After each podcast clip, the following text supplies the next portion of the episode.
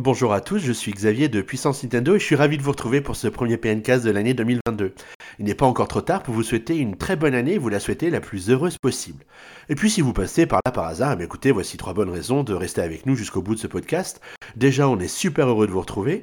De deux, on va parler de Pokémon. Et de trois, on va faire un bilan à notre sauce de l'année 2021 de Nintendo pour très vite se tourner vers l'année 2022. Mais sans plus attendre, n'oublions pas les basiques. Générique.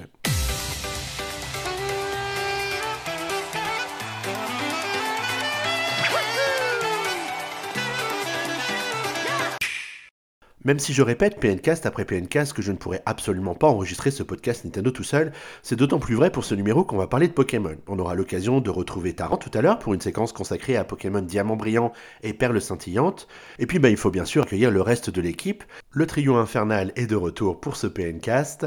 Allez, on commence. Bonjour Guillaume. Salut Xavier, salut tout le monde. Bonjour Mickaël. Salut Xavier, content de vous retrouver. Je sors enfin du Covid. C'est vrai, c'est vrai, on est content de te retrouver aussi. Salut Kurogeek. Salut tout le monde. Comment ça va? Eh ben, eh ben, nous ça va très très bien. On espère que toi aussi. Ouais, ouais. Bon, tout le monde a bien commencé l'année? Euh, bah avec le Covid. Ça va. bah avec le Covid, comme beaucoup de gens, hein, je crois qu'il y a 25% de la population qui est en train d'y passer. Donc euh, tu es dans bah, la je stat. euh, J'avais de la chance, franchement, à Lyon de ne pas encore l'avoir eu en prenant les transports en commun et tout. Mais voilà, je l'ai eu grâce à la crèche de ma fille. Moi, je l'ai jamais eu. Hein. Bravo. Moi non plus. Moi non plus Bravo, encore. Guillaume. Et quatre fois cas contact en deux mois, c'est parfait. Bravo Xavier. Fois même. Xavier, Ah elle a dit 25%, on est 1 sur 4, hein, c'est moi. Ouais, c'est ça, c'est ça. Non, mais si vous avez besoin de statistiques euh, scientifiques, vous m'appelez, il n'y a pas de problème. Comme le nombre de ronds-points en France. exactement, exactement. Bon, allez, un peu, un peu de sérieux parce que du coup, on, a quand même, on est quand même un peu là pour parler de Nintendo en général euh, et même en particulier. Guillaume, euh, c'est quoi le programme du soir?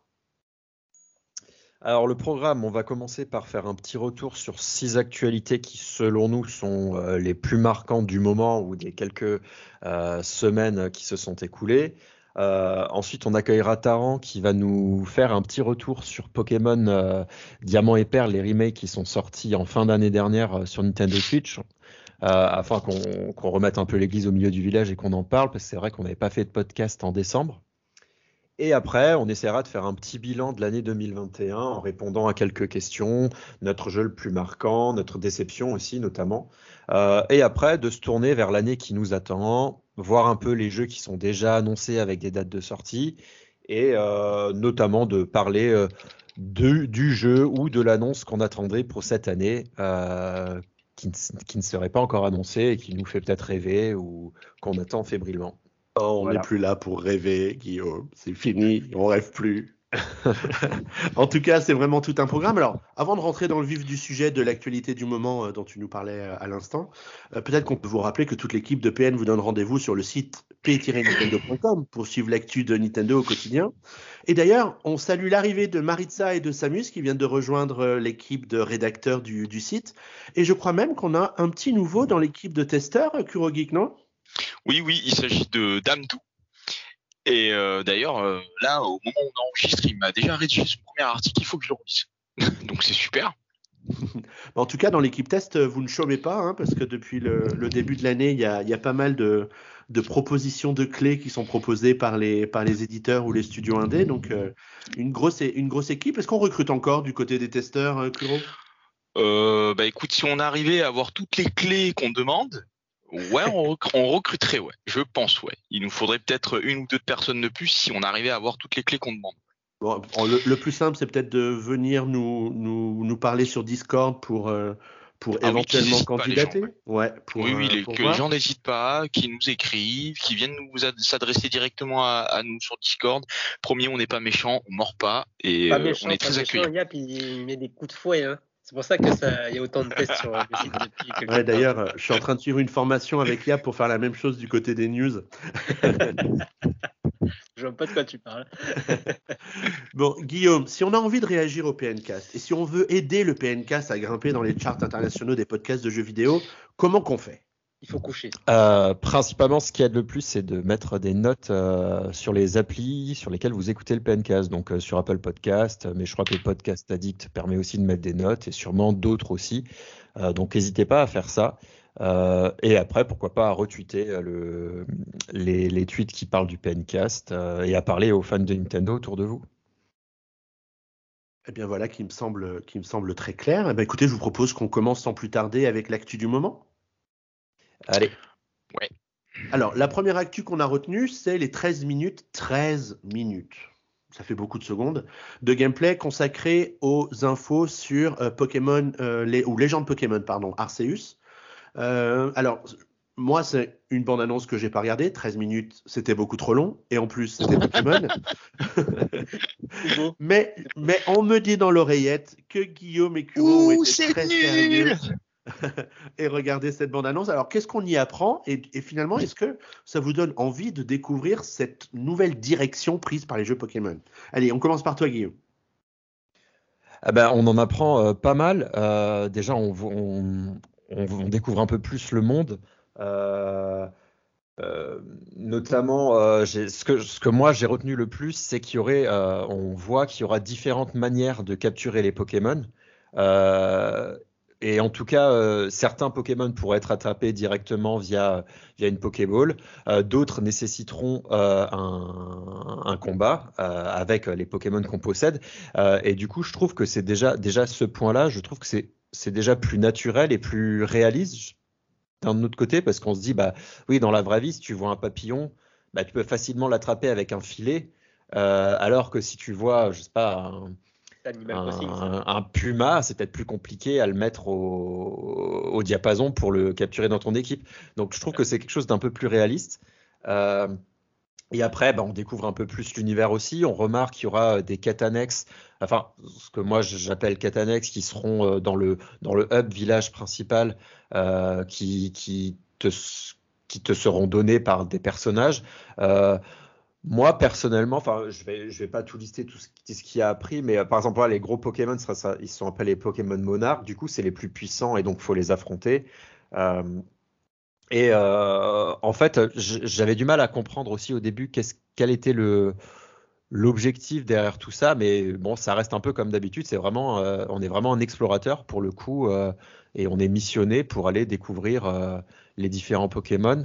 Euh, après, je j'ai pas tous les tenants et les aboutissants non plus. hein. Je pense qu'on les saura au fur et à mesure et puis en jouant aussi. Mais en tout cas, de mon point de vue, moi, ça m'a plutôt donné envie d'y jouer Euh, parce que comme j'ai fait l'impasse moi sur Pokémon Diamant euh, et Perle, j'ai fait l'impasse. Enfin, j'avais j'ai terminé que très récemment du coup épée bouclier qui m'est un peu tombé des mains, j'avoue, parce que même si ça avait un peu changé, c'était un peu toujours la même chose quand même. Et du coup là, c'est vraiment quelque chose qui tente bien, euh, le monde plus ouvert, euh, pouvoir se déplacer euh, dans les airs, sur l'eau, de façon plus libre. Moi, ça me tente pas mal et donc on en, a appris assez, mais pas non plus. c'était pas, il n'y avait pas un surplus d'informations. Là, au moment où on parle, il y a une autre vidéo de 25 minutes de gameplay qui est sortie, mais ça, je l'ai pas regardé. Celle-là, je pense que je vais pas la regarder pour me laisser quand même en découvrir de mon côté. Euh, mais j'ai l'impression qu'il y a aussi plus de, euh, de gestion d'objets, de choses comme ça, qui dans Pokémon étaient peut-être un peu plus annexes, même s'il y a aussi beaucoup de poches, beaucoup d'objets dans Pokémon. Je sais pas ce que t'en penses, toi, Kuro. Eh ben moi pour être un grand grand grand grand fan de la saga mais aussi un grand blasé de la saga, les objets, euh, il y en a pas mal. Et quand on commence à s'y intéresser, bah ne serait-ce que dans tous les épisodes que j'ai pu faire jusqu'à aujourd'hui, euh, quand on commence à s'intéresser à tous les objets qu'il y a autour, eh ben oui c'est bien souvent les objets qui feront la différence et surtout les objets tenus. Donc euh, bon là après euh, bon après moi perso je m'entraîne euh, je m'entraîne régulièrement et je monte des équipes où j'aimerais bien participer à des tournois ou faire des combats régulièrement, mais bon, c'est pas facile de trouver du monde autour de moi. Mais ouais, ouais, là oui, le- le- les gameplays, les 13 minutes de gameplay ont été très surprenantes. Euh, je suis un petit peu déçu moi parce qu'on reste sur du combat au tour par tour. Euh, parce que bon voilà, ils ont montré des phases où le Pokémon sauvage nous poursuit, nous lance des attaques, on fait des esquives et tout, etc. On perd des points de vie avec le dresseur, une très bonne chose. Mais on reste quand même sur des combats au tour par tour. Moi, je m'attendais vraiment à une révolution là-dessus. Mais euh, voilà, là-dessus, je suis un petit peu déçu. Je m'attendais à quelque chose d'un peu différent. Mais voilà, le, le, comme disait Guillaume, euh, la manière de capturer les Pokémon, de s'approcher, de se mettre un petit peu en mode discrétion et tout, etc. C'est des choses vraiment qui, sont super et qui étaient très attendues, je pense, de tous les fans depuis depuis depuis très longtemps. Et c'est bien moi clairement bon voilà j'entends les, détracteurs là qui qui qui, euh, râlent un petit peu sur euh, l'aspect graphique bon, on va pas revenir là-dessus euh, vraiment là c'est une vidéo qui se concentrait sur le gameplay et d'un point de vue gameplay pur je suis assez surpris et je suis assez curieux même si je suis un petit peu blasé là des derniers épisodes ces dernières années celui-ci me donne envie voilà de l'essayer ne serait-ce que pour voir en fait les évolutions de jouabilité et pour voir aussi que si ça évolue bien et que ça part dans la bonne direction, on pourrait avoir des épisodes euh, plus intéressants dans quelques années. Et ce serait déjà un bon départ. Donc euh, assez sympa. Euh, pareil pour les combats contre les Pokémon Monarques, j'ai trouvé que c'était assez intéressant. Le fait de les, de, les, de, les, de les affaiblir pour les calmer, ensuite après de les taper un coup, repartir, s'enfuir et tout, etc. Ça dynamise un petit peu de, de, ces combats contre les légendaires en fait, où au bout d'un moment, bah il faut lancer 60 Pokéballs pour le capturer. Euh, bon voilà quoi. Donc là, euh, je trouve que ouais, ça, le, le, gameplay dynamise vachement la licence, je trouve. Pour ce que j'ai vu. Ça fait plus naturel, ouais. Ouais, ça fait plus naturel, exactement. Euh, après maintenant, voilà, là je suis un petit peu déçu. C'est surtout sur les Pokémon qui vont nous servir en fait à euh, explorer le monde. Euh, moi, je trouve que c'est dommage en fait de, de, de, se cantonner uniquement en fait à, à un Pokémon pour se déplacer euh, sur Terre, un Pokémon pour se déplacer en l'air et un autre pour se déplacer dans l'eau. Bon, voilà quoi. Je suis d'accord. Voilà, je trouve que ça aurait été plus intéressant quand même, voilà, d'avoir un panel de Pokémon aquatiques, un panel de Pokémon terrestres, parce que bon, mine de rien, même si l'évolution de Serfous, bon, elle est sympa. clairement, moi, j'aurais préféré plutôt me balader sur le dos d'un Galopa par exemple. Bah, et surtout que vu qu'on est dans ce monde un peu vaste et tout ça, on pouvait se dire que euh, le fait de voler, de d'aller sur l'eau et de, de galoper, enfin de voilà d'utiliser un Pokémon comme un cheval, euh, c'est un un gameplay très qui va être important dans le jeu vu qu'on se déplacera dans un monde ouvert et donc le fait de pouvoir choisir et de, de traquer les Pokémon qu'on souhaite pour les capturer et après pouvoir les utiliser dans les moyens de transport euh, comme ça, ça aurait ajouté. Mais bon, euh, à voir après comment ah, comment vraiment le vrai gameplay euh, s'imbrique dans le jeu. Mais euh, c'est vrai que c'est un peu décevant parce que si tu aimes pas trop le Pokémon aquatique, c'est vrai qu'il a l'air un peu moche. Voilà quoi. C'est pas, c'est pas le Pokémon le plus charismatique, euh, clairement, hein, celui qu'ils ont mis. je me souviens plus comment il s'appelle parce qu'il y en a tellement, mais bon. Bon, voilà quoi. J'aurais préféré me balader sur le dos d'un Léviator, par exemple. Alors du coup, du coup, euh, ces, 13 minutes de gameplay, elles sont quand même utiles parce que finalement, il y a quand même pas mal de questions qui se posent encore autour de ce nouveau jeu Pokémon qui a clairement raté la fenêtre de Noël. Est-ce qu'on est peut dire que euh, Pokémon Diamant et Perle est sorti un peu pour pallier le fait qu'ils n'avaient pas fini le développement de celui-là et que c'est celui-là qui aurait dû être le jeu de Noël ou, c'est encore vraiment encore trop tôt pour, euh, pour le dire et il vaut mieux attendre la sortie du jeu à la semaine prochaine? Moi, clairement, hmm, mon avis, là, sortir le jeu en janvier, je trouve ça dommage parce que ouais, pour moi, il loupe le, il loupe le coche de Noël. Il serait, honnêtement, à un mois, ils, ils, étaient bons quoi. Donc, euh, je trouve que c'est dommage. Ils auraient, ils auraient, ils auraient peut-être mis un peu plus les moyens à booster un peu leurs équipes. Voilà, surtout qu'en plus que c'était un jeu qui était annoncé depuis un petit moment. Euh, il me semble que, que le remake de Pearl Diamant a été annoncé en plus, ouais, à peu près en même temps ou je sais plus un peu plus tard. Et, euh, et ouais, je trouve que c'est dommage quand même qu'ils aient qu'ils aient pas pu euh, sortir le jeu euh, pour Noël. Bon après d'un autre côté, s'ils avaient sorti le jeu pour Noël, est-ce que le remake de Perle et Diamant aurait eu un intérêt s'il était sorti après? Ça, je suis pas sûr. En fait, tu, tu m'enlèves les mots de la bouche parce qu'en fait, je voulais, je voulais m'appuyer sur cette question pour rebondir avec élégance et classe vers le deuxième sujet qu'on a retenu pour ce Plaincast, qui est la liste des jeux les plus vendus au Japon en 2021. Et quand on voit la position de Pokémon euh, Diamant et, et, Perle, on comprend tout à fait pourquoi euh, Arceus n'est pas sorti au mois de décembre. Ouais, ouais. Euh, ouais, et d'ailleurs, je peux rebondir aussi sur, le, sur cette, euh, cette nouvelle news, du coup, si on peut y passer. Tous ces gens qui rebondissent. on voit, que le, on voit que le jeu qui s'est le plus vendu, c'est Monster Hunter Rise, qui lui était un peu un des premiers jeux du début d'année. Il est sorti en mars. Il est sorti en mars. Pas. Ah oui, il est sorti en mars. coup, euh, oui, dans les trois premiers mois. Et donc, le fait que d'avoir un premier, que le premier gros jeu de l'année soit ça, un Pokémon, bah, il pourra peut-être aussi marquer toute l'année 2022 euh, et peut-être devenir aussi, pourquoi pas, le jeu le plus vendu de 2022 pour le coup. euh. Euh, donc moi je pense que c'est, enfin je comprends pas non plus pourquoi ils les sortent à deux mois d'écart comme ça, euh, voilà. Mais si on fait table rase de 2021, commencer 2022 par un Pokémon, euh, nouvelle euh, nouvelle mouture avec un nouveau gameplay et tout ça, bah je trouve pas ça, je trouve pas ça déconnant. Non, non, t'as raison. hein. Je pense que t'as raison là-dessus.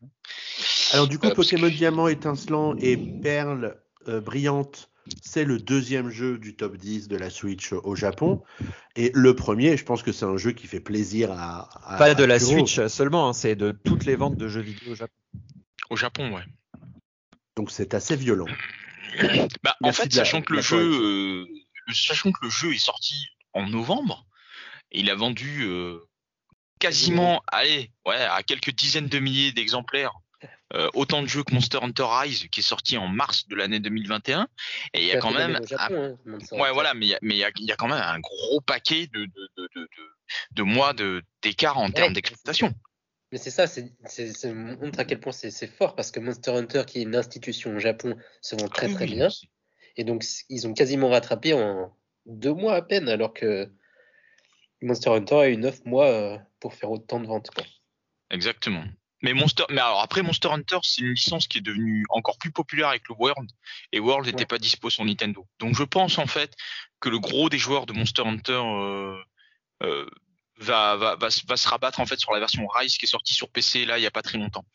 Mais euh, voilà, je pense que vraiment la, la, la grosse communauté de, de joueurs de Monster Hunter joue sur PC euh, et ils sont en train de je pense, de, s'acheter euh, les exemplaires sur la sur Steam, je pense.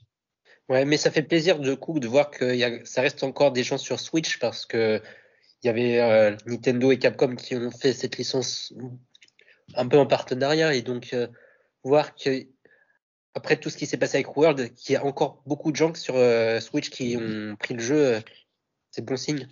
Ah non, mais c'est très bien. Hein. euh, J'en connais. Ouais, il, y en a même, surtout- il y en a même, euh, il y en a même un dans l'équipe là, tu vois, qui s'appelle Argot. Hein, D'ailleurs, salut Argot, qui qui l'a sur Switch et qui l'a pris sur Steam là, tu vois. D'accord. Ouais, ouais. Je peux comprendre. hein. Et non, non, mais franchement, c'est après Monster Hunter World, je me suis dit, ça va être dur de retourner sur une console Nintendo Switch qui a beaucoup moins de capacité qu'une PS4, mais en fait, euh, le jeu tourne très bien et très joli. Ils ont réussi à, à refranchir, le- à garder euh, le, le cap et ça, j'aurais pas mis ma main à couper que ça se passerait aussi bien. Oh bah qu'est-ce qui change? La 4K, hein, c'est tout. Hein. Hein, euh, la haute défi, enfin la défi, enfin voilà, il y a des plus jolis graphismes, hein, c'est tout. Après, en termes de gameplay, c'est exactement la même chose. Franchement. Ouais, mais je pensais pas qu'ils arriveraient Ouais. à refaire un jeu de, de cette qualité-là. Le jeu est proche euh, de Monster Hunter World. Oui, oui, non, mais clairement, oui, très très proche de World. En fait, euh, cette news, elle était très intéressante pour une bonne raison, c'est que, en fait, les 10 jeux les plus vendus de la- de, de l'année au Japon, c'était 10 jeux Switch. Et donc, euh, bah, premier jeu, comme on l'a dit, Monster Hunter. Deuxième jeu, Pokémon Diamant, Étincelant et, et Perle. Euh, troisième jeu, Momotaro Dentetsu. A priori, c'est un jeu de plateau avec différents moyens de transport. Mais quelle Euh, culture connu au bataillon chez nous. Et, oui. Euh, Super Mario 3D World, ensuite, qui était lui euh, le, un des premiers jeux sortis en 2021. Ouais, en février. Ring Fit Adventure, qui est toujours, qui se vend toujours très bien, donc à un million d'exemplaires presque cette année, enfin l'année dernière. Mario Kart 8 Un encore. confinement, un million pour Ring Fit. Ouais. Minecraft aussi, c'est dingue. Euh, Animal Crossing et euh, Mario Party Superstars qui s'est vendu à 600 000 et encore Smash Bros. Donc euh, il y a beaucoup de beaucoup de jeux dans le top Japon qui sont des jeux long sellers de Nintendo en fait. Et la c'est définition même de Est-ce que- long-seller, là. Dire autrement. oui, oui, mais de ouais. Et est-ce que c'est que la concurrence n'est pas du tout là euh, et que ou alors que le Japon est très fan de et d'un retour dans les grâces de Nintendo depuis la Switch, euh, c'est c'est plutôt. Non, mais c'est le, plutôt cool. le, le, ma- Mais- le marché souffre de la pénurie de PS5 et de, et de Xbox, souffre du fait que les jeux prennent du retard. Euh, les éditeurs souffrent que les, que les consoles soient pas vendues, donc ça se pose, ça sert à rien de sortir les jeux sur PS5. Les gens, ils ont pas envie d'acheter un jeu sur PS4 parce que du coup, ça commence à faire un peu vieillot. Et ben, pour le moment, c'est Nintendo qui remporte la mise avec la Switch et, et son catalogue, quoi. Et puis même la PS5, mais j'a- Sony qui, euh, qui avait la côte au Japon, là, de moins en moins, parce qu'ils sont en train de s'ouvrir beaucoup plus au côté, entre guillemets, international. Du coup, si je me trompe pas, même la PS5 qui est peut-être sortie quelques jours après au Japon par rapport au reste du monde. Enfin, ça n'a plus la même, la même valeur, entre guillemets. Ils sont rancuniers à ce point, tu crois, les joueurs japonais bah, bah, Au Japon, déjà, Xbox, ça n'existe pas au Japon. Enfin, ah, c'est sûr. eu... Ouais, non, mais c'est vrai, j'avais déjà vu plusieurs reportages là-dessus.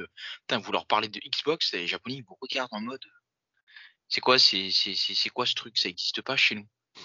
Et non, mais c'est vrai. Hein, euh, donc voilà, donc c'est, non, mais c'est vrai que sur le marché japonais, c'est assez atypique. C'est, c'est vraiment marque japonaise, Nintendo et Sony, quoi. Microsoft, euh, on n'en entend pas parler, quoi. Ouais, mais du coup, le, fait qu'il n'y ait pas un seul jeu euh, PS4 ou PS5 dans le top 10, c'est, c'est quand même pas forcément rassurant pour ben, la, la, nouvelle génération de consoles, parce que même à partir du moment où la pénurie de composants sera résolue, euh, est-ce que les gens vont, vont, franchir le, sauter le pas et, et acheter cette nouvelle génération, ou, ou est-ce que est-ce qu'on n'est pas en train de faire un coup pour rien là? Je sais pas. Honnêtement, la PS5, c'est compliqué parce que la PS5, bon, même si elle se vend très bien, hein, on peut dire ce qu'on veut, c'est en pénurie, elle se vend, elle se vend bien. Mmh. Elle se vend bien, puisqu'à chaque fois qu'il y en a, bah, les consoles partent. Mais euh, par rapport à Nintendo qui avait entre guillemets réservé du stock de composants, vous allez dans un rayon, il y a 100 Switch, il y a une PS5. Donc effectivement, oui, c'est sûr. Euh, c'est pas pareil. Euh. Après, je sais pas, est-ce que ça compte aussi les ventes dématérialisées, le classement? Ou est-ce que c'est que les ventes matérielles? Parce qu'il y a beaucoup de gens sur PS, sur, sur le PlayStation Store maintenant qui achètent leurs jeux en, en démat, quoi. Mmh. Alors Famitsu, ils donnent des ventes euh, physiques, pas les ventes en digital parce qu'ils n'ont pas accès aux, ventes de l'eShop. Ah d'accord, ok. Mmh. Je sais pas après. Bon, en tout cas, il y a une chose qui est étonnante, c'est qu'il y a un certain Mario Kart 8 qui se retrouve toujours, mais super bien placé dans tous les classements qu'on regarde. Si on regarde le classement français, il est une semaine sur deux en deuxième ou en troisième position du top 5. Et au Japon, bah, c'est pareil, parce que du coup, il est sixième, hein, tu nous disais, Guillaume, là, avec ses 815 000 euh, exemplaires vendus. Euh, sur 4,2 millions, bah, ça fait quand même encore beaucoup de jeux Mario Kart qui se sont vendus, alors que le jeu, on rappelle, il est quand même sorti en, 2014. Bientôt 10 ans. et, et, du coup, ben, ça, ça l'idée, c'est de parler de la millions En tout, hein, sur, euh, depuis la sortie sur Switch. Et 800, 000 en un an. Ça fait pas mal, ça fait pas mal. Et du coup, bah, il y a des rumeurs depuis le tout début de l'année là sur euh, un potentiel Mario Kart 9. Euh, eh ben, écoute Guillaume, qu'est-ce que alors que nous dit cette rumeur et qu'est-ce que tu en penses? Bah, la rumeur, elle dit que bah, il y aurait un Mario Kart en développement, qui aurait un nouveau. Non, mais attends, attends. Voilà, ils sont pas foulés beaucoup. on est d'accord. Qui aurait un nouveau twist, qui cherche un nouveau twist un peu à, l'image de la, de la gravité et tout ça là. Ouais, des delta euh, à l'époque, euh, aller sous l'eau. Voilà, donc bon, ils sont pas, ils sont pas mouillés en tout cas euh, vis-à-vis de cette rumeur. moi, ce que j'en pense, c'est que effectivement, au bout d'un moment, Mario Kart, ça fait depuis 2014 qu'il est là, celui-là, et je pense qu'aujourd'hui, vu la base installée de consoles, vu que bah, Mario Kart se vend toujours très bien, mais aujourd'hui, on va dire que la majorité des gens euh, qui, l'ont voulu long aussi, enfin de, gens qui ont déjà la Switch euh, long et depuis pas mal de temps aussi. Donc je pense que s'ils en sortaient un nouveau, certes là ils pourraient continuer à en vendre toujours, bah, par exemple là au Japon c'est 600 000 l'année dernière, euh, ils pourraient toujours en vendre de façon régulière du 8 sans avoir à dépenser d'argent, mais je pense qu'ils pourraient vendre beaucoup plus de volume en en sortant un nouveau. Parce que beaucoup de gens, à mon avis, seraient prêts à, qui ont le 8, seraient prêts à prendre le 9. Donc, euh, moi, je pense que ça serait pas déconnant, d'autant plus que bah, ça va. En fait, toutes les news s'imbriquent bien entre elles, parce que la news d'après, c'est que euh, un autre analyste qui dit qu'on peut les imbriquer ensemble. Un autre analyste dit qu'il n'y aurait pas de nouvelle Switch avant fin 2024, ce qui voudrait dire que la Switch, euh, ça fait qu'elle est sortie en 2017, ça fait 2018, 2019, 2020, 2021. 22, 23, 24, ça ferait 8 ans et donc, on peut estimer que euh, là, dans les trois ans qui viennent, un nouveau Mario Kart, ce serait pas choquant. D'autant plus que visiblement, ça les embête pas d'en sortir un et de ressortir le même de luxe sur la console d'après. Donc on pourrait très bien imaginer que potentiellement fin 2023 ou je sais pas, ils en sortent un neuf euh, euh, sur Switch et qui ressortent sur la nouvelle console quelques années plus tard. C'est plus choquant aujourd'hui, alors qu'avant ça l'aurait été. On, avait, on savait qu'il y avait qu'une version chaque fois. Là, on n'a pas une vraie version sur cette, sur cette génération.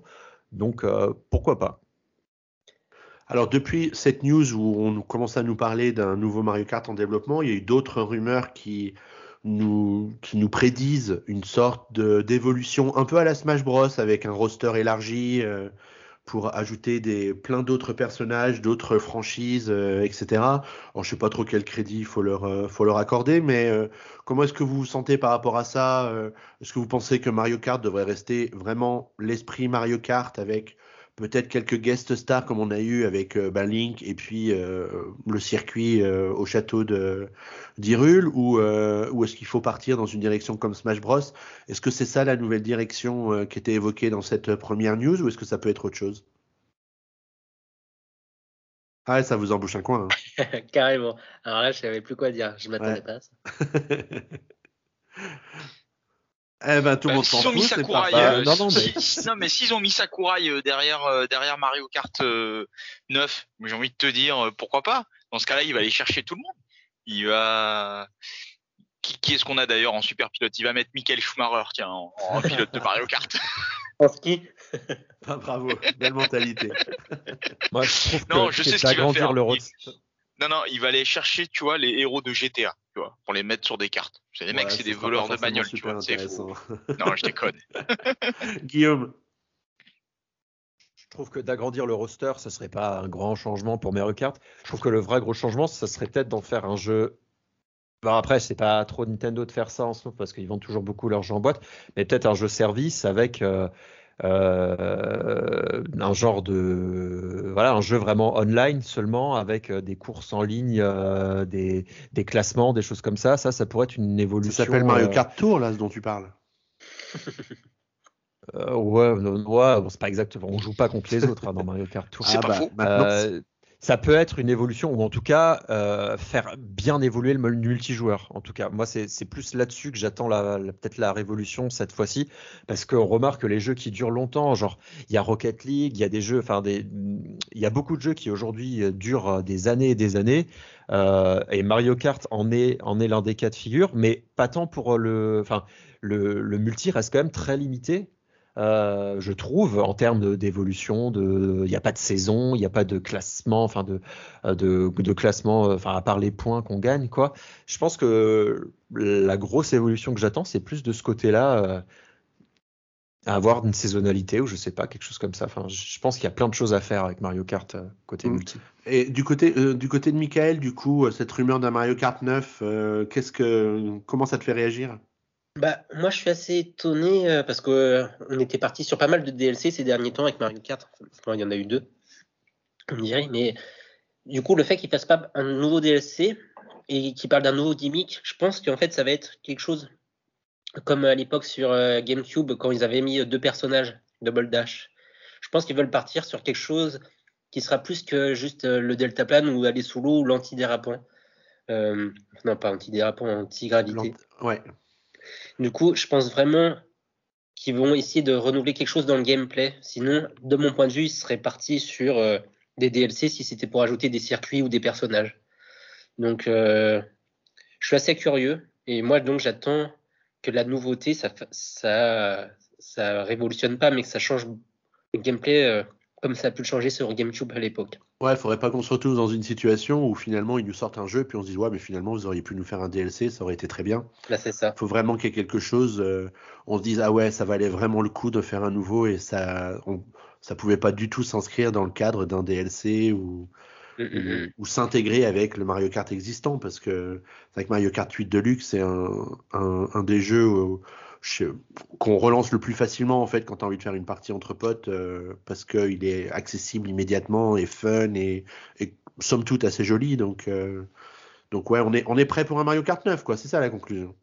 Ah oui oui oui évidemment hein. dans tous les cas même si ce sera mauvais euh, est-ce qu'on est prêt est-ce qu'on est prêt pour une Switch 2 Parce que du coup, Guillaume, je ne sais pas si tu voulais rajouter encore autre chose par rapport à, ce successeur à la Switch qu'un analyste nous dit ça n'arrivera pas avant 2024, euh, bien sûr, dans le secret des dieux. Bah. voilà, bah, c'est assez, c'est là Mario Kart 9 et une, enfin c'est, c'est pas prendre de gros risques de dire des choses comme ça non plus 2024 pour la nouvelle Switch, parce qu'on voit très bien que là la Switch pour l'instant elle est, on est encore, même en termes de vente, on, on, on voit que peut-être qu'elle n'aura elle aura pas fait le record de 2020 en 2021, mais elle restera à un haut niveau. Euh, il n'y a pas de chute pour l'instant encore. Euh, malgré potentiellement des pénuries, des choses comme ça. Donc je les vois pas préparer tout de suite euh, la, succession. Ça me paraît plutôt.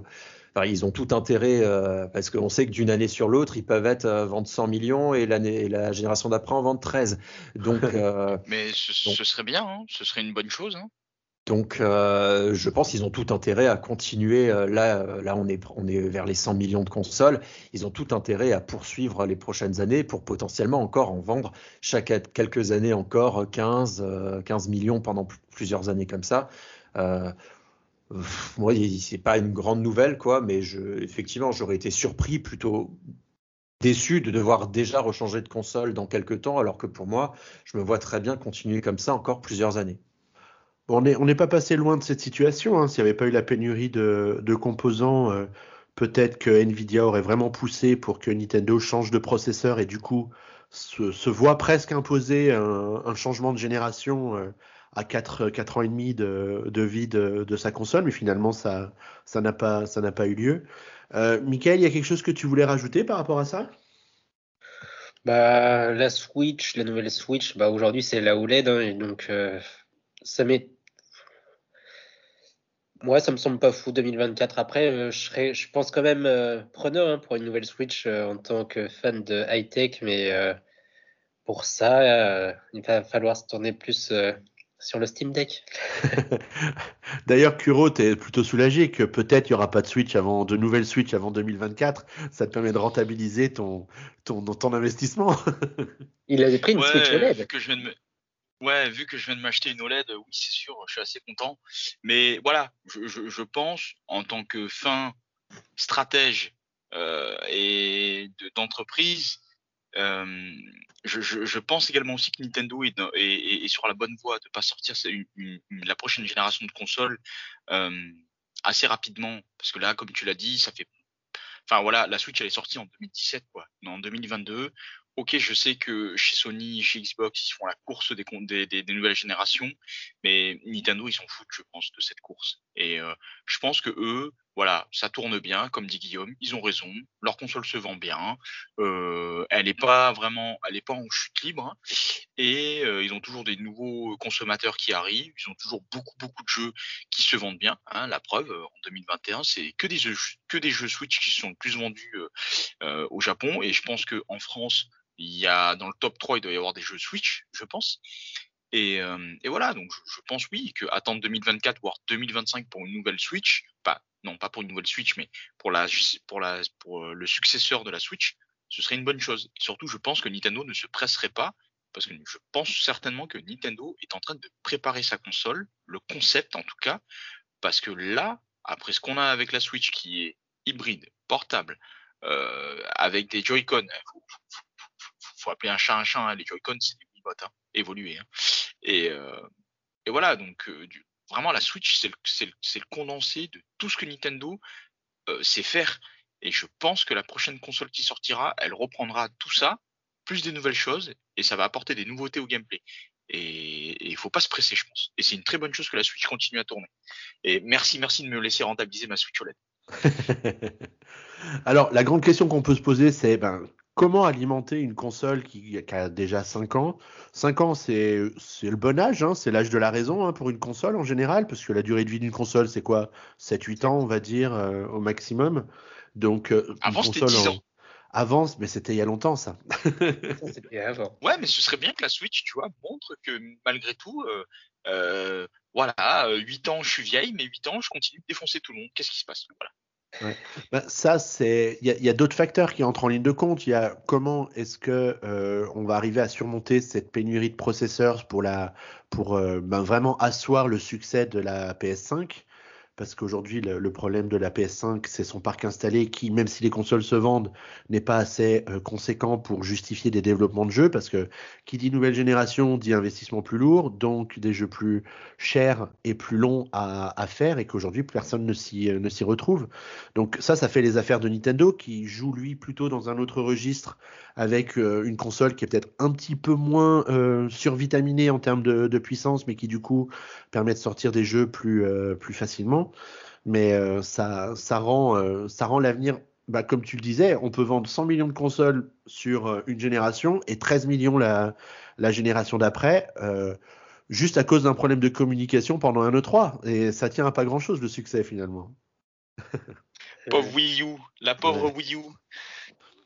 Mais quand tu vois le nombre de jeux qui sont ressortis sur Switch et qui cartonnent sur Switch alors qu'ils étaient sortis sur Wii U, il y a vraiment eu un, problème de, marketing sur, cette, euh, sur cette génération de consoles. Mario Kart, le premier. Hein. Alors, bah, du coup, le, il va quand même y avoir des jeux pendant les prochains mois, voire les prochaines années, et l'un d'entre eux a tout ah bah, juste été révélé. Bah ouais, ouais, ouais bien sûr. Bien sûr, mais euh, au, mois de, au mois de novembre, quand on disait, bah, du coup, 2021, qu'est-ce qui va sortir? Alors, ouais, il y aura sans doute un Zelda, mais on sait pas trop. 2022. 2022, pardon. je, me projette dans l'avenir. Euh, il y aura un nouveau Zelda, il y aura un Splatoon 3, etc. Mais du coup, un truc qu'on n'a pas vu venir, c'est un nouveau jeu Kirby. Alors du coup, euh, Guillaume, est-ce que tu peux nous parler de ce Kirby et le monde oublié? Alors, bah, il y a eu un nouveau trailer qui est sorti, euh, qui présentait un peu de façon plus, il s'attardait un peu plus sur le gameplay cette fois-ci. Euh, et moi, ce que j'en ai retenu, c'est aussi qu'on pourra jouer en multijoueur, donc euh, à deux en coop. donc ça, c'est plutôt cool. et ça a permis de voir bah, que le jeu tournait plutôt bien. Après, effectivement, c'est pas le le plus beau jeu du monde, mais on voit qu'il y a de l'inspiration, comme on pouvait se l'attendre un peu dans Mario Galaxy. Euh, moi, je suis toujours un peu mitigé dans les questionnements vis-à-vis de Kirby parce que ces dernières années, les Kirby classiques me tentaient moins. J'étais plus fan euh, du pinceau du pouvoir et euh, de celui sur Wii avec la laine là. et donc du coup, je suis partagé. Enfin, j'ai l'impression qu'il risque d'être plus intéressant que les dernières moutures qu'ils nous ont données, avec plus un style d'aventure en fait, plutôt qu'un simple jeu où on, avance dans des niveaux, euh, ils sont très faciles. Là, le fait que ça soit en, 3D comme ça, je pense qu'il y a plus d'ambition, enfin en tout cas dans ce qu'ils nous en ont montré, euh, à voir si sur le long terme et dans les, différents niveaux, euh, ça, se concrétise. Mais en tout cas, moi, je, ça ne va pas rebuter ce qu'on a, ce qu'ils nous ont présenté. Bon, et de ton côté, Kuro, est-ce que tu t'es déjà positionné sur ce test? Euh, moi non, je vais le laisser à un autre euh, membre de la, de la team test, hein, parce que bon, son pseudo c'est Kirby's Power, faut pas oublier. euh, voilà, je, je, pense que Kirby ne vit que pour ça, tu vois. Il, il, vit que pour incarner Kirby. Voilà. il risque de prendre sa retraite après ce test, hein, tu sais. Non, non, parce que s'il prend sa retraite après ça, je, je, je lui filerai plus aucun jeu et il pourra s'asseoir après sur d'autres jeux indépendants qu'il m'a demandé. Voilà. euh, non, mais effectivement. Euh, moi non, je me suis pas positionné parce que même si je suis très très très très fan de Kirby, Kirby, euh, je le préfère au moustachu.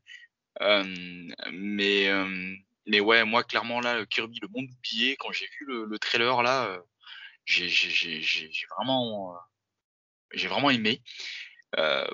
pour moi, ça ressemble à du Mario Odyssey, clairement. Cette espèce de d'aventure en monde pseudo ouvert avec cet environnement 3D. Euh, c'est enfin vraiment voilà. Je, je, moi j'ai hâte j'ai hâte d'y jouer et clairement c'est un jeu auquel que, que, je vais prendre quoi. Je passerai certainement pas à côté de celui-ci. Les jeux Kirby, il y, en a, il, y en a, il y en a beaucoup moins que du, que du Mario, et pourtant, pourtant, c'est une licence super populaire. Quoi. Donc, euh, je, je passerai certainement pas à côté de celui-ci. Bon, et puis du coup, ben, alors on a gardé une dernière actu qui est beaucoup moins drôle, hein, parce que finalement c'est très business. C'est le rachat de d'Activision Blizzard par, euh, par Microsoft. On s'est posé la question, euh, enfin c'est surtout Taran hein, qui s'est posé la question euh, dans son dossier cette semaine à essayer de comprendre quel pouvait être l'impact pour Nintendo de, de cette acquisition.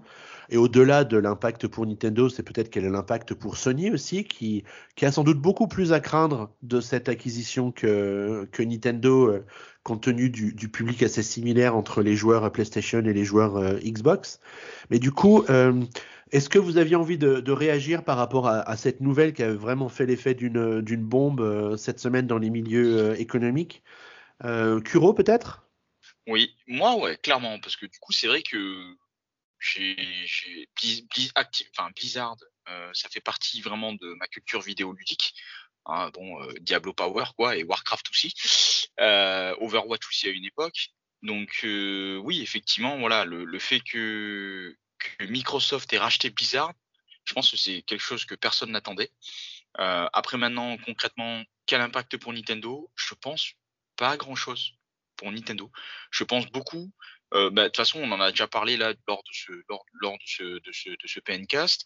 Euh, au Japon, va rien à voir. En Asie, je suis pas sûr que ça impacte énormément la communauté de joueurs en Asie. Pourquoi? Parce que euh, même si Sony est assez présent, faut reconnaître que euh, en Asie, euh, c'est surtout, enfin, je parle notamment de la Chine et de la Corée, puisqu'ils sont, ce sont les, ce sont les grandes nations de, jeux vidéo également aussi.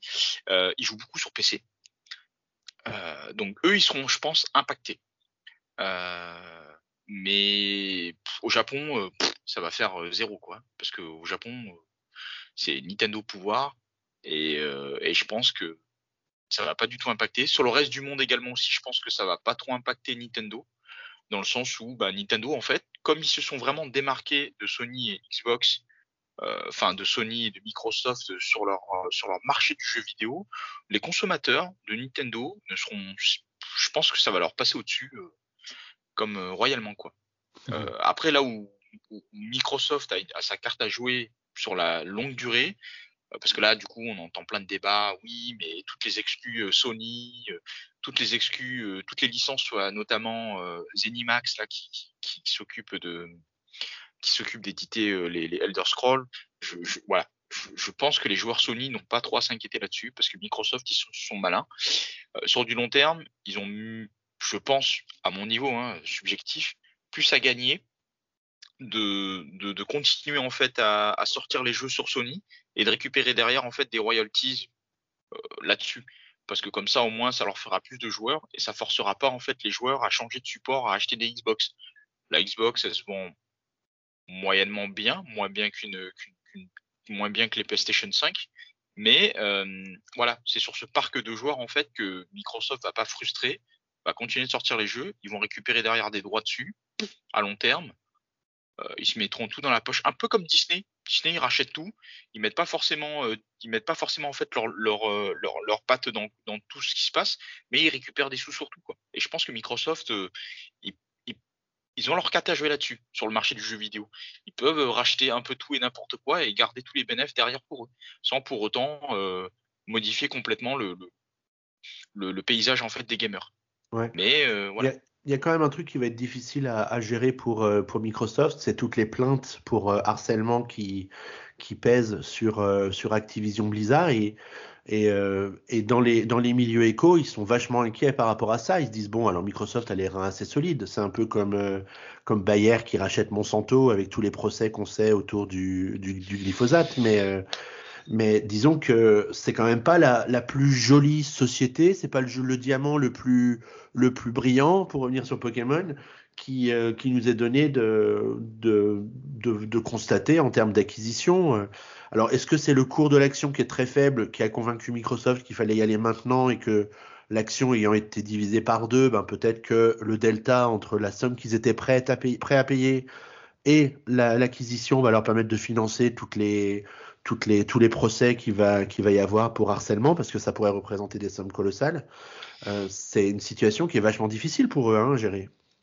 Oui, c'est difficile en termes d'image également aussi, en termes mmh. d'image, parce que du coup derrière il va falloir aussi redorer en fait l'image euh, d'Activision Blizzard.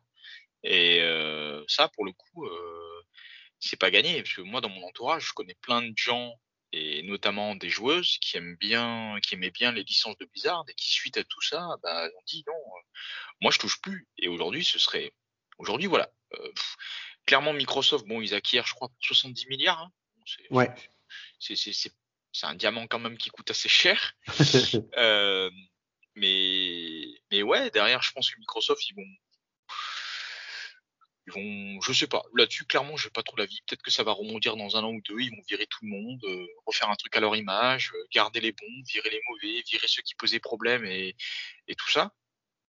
de toute façon, on sait que les jours du PDG ils sont comptés et il va rester euh, la dernière année le temps que les papiers soient signés entre les deux et puis après ce sera ouais, ciao. Pense, ouais.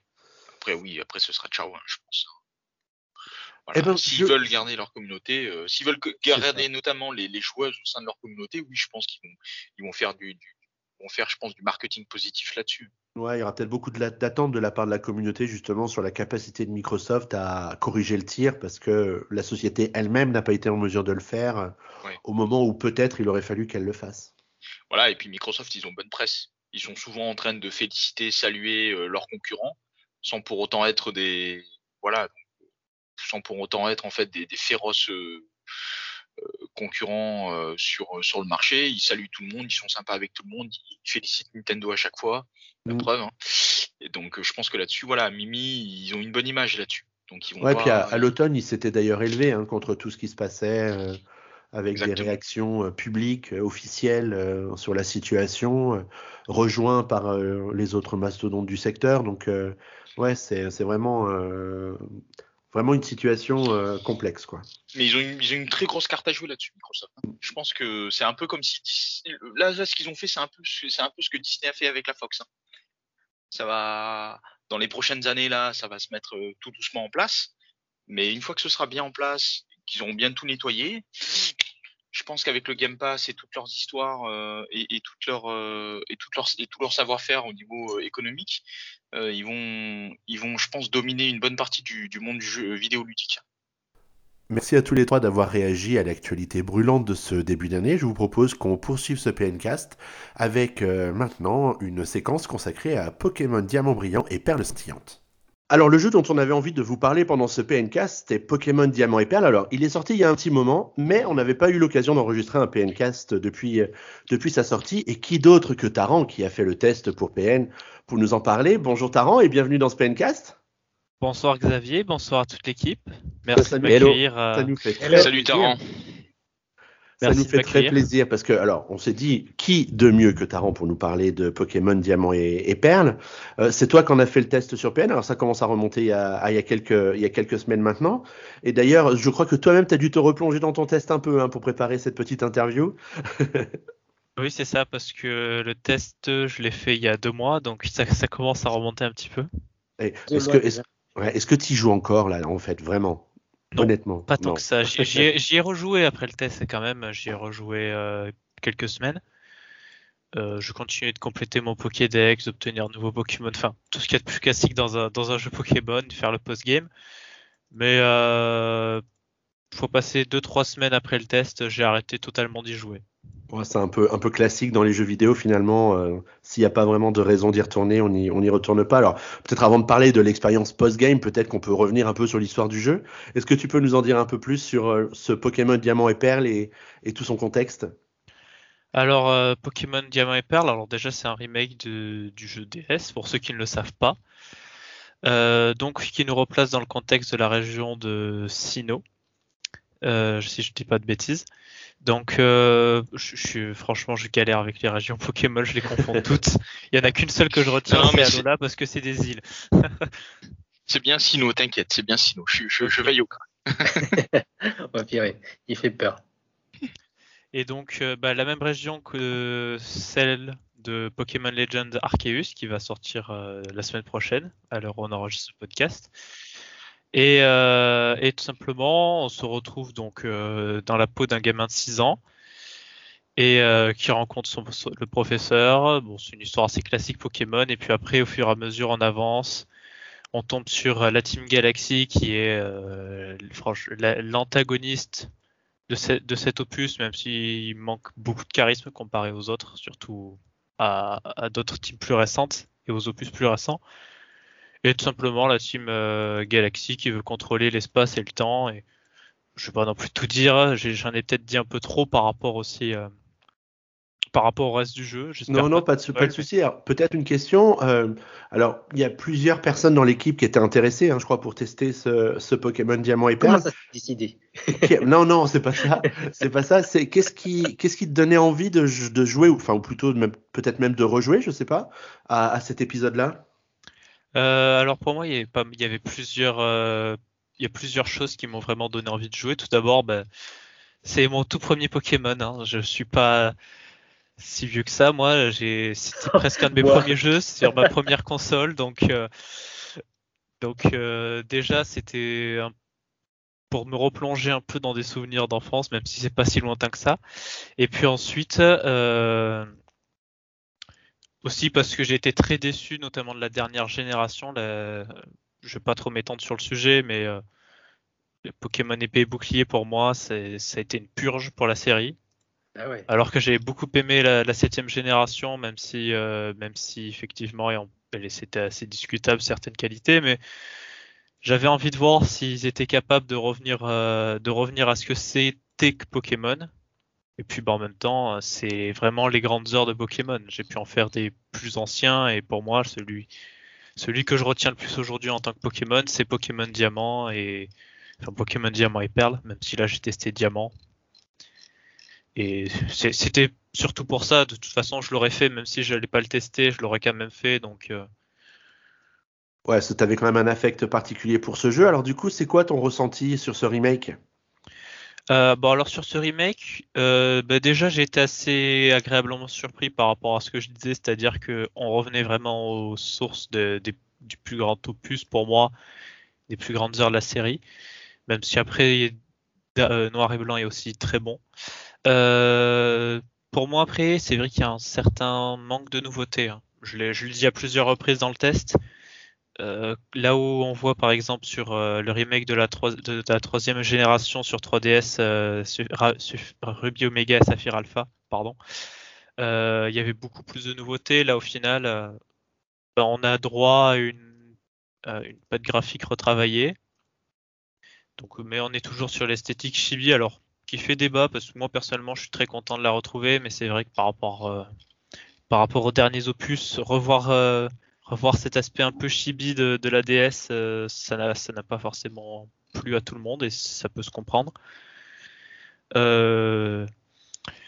et voilà.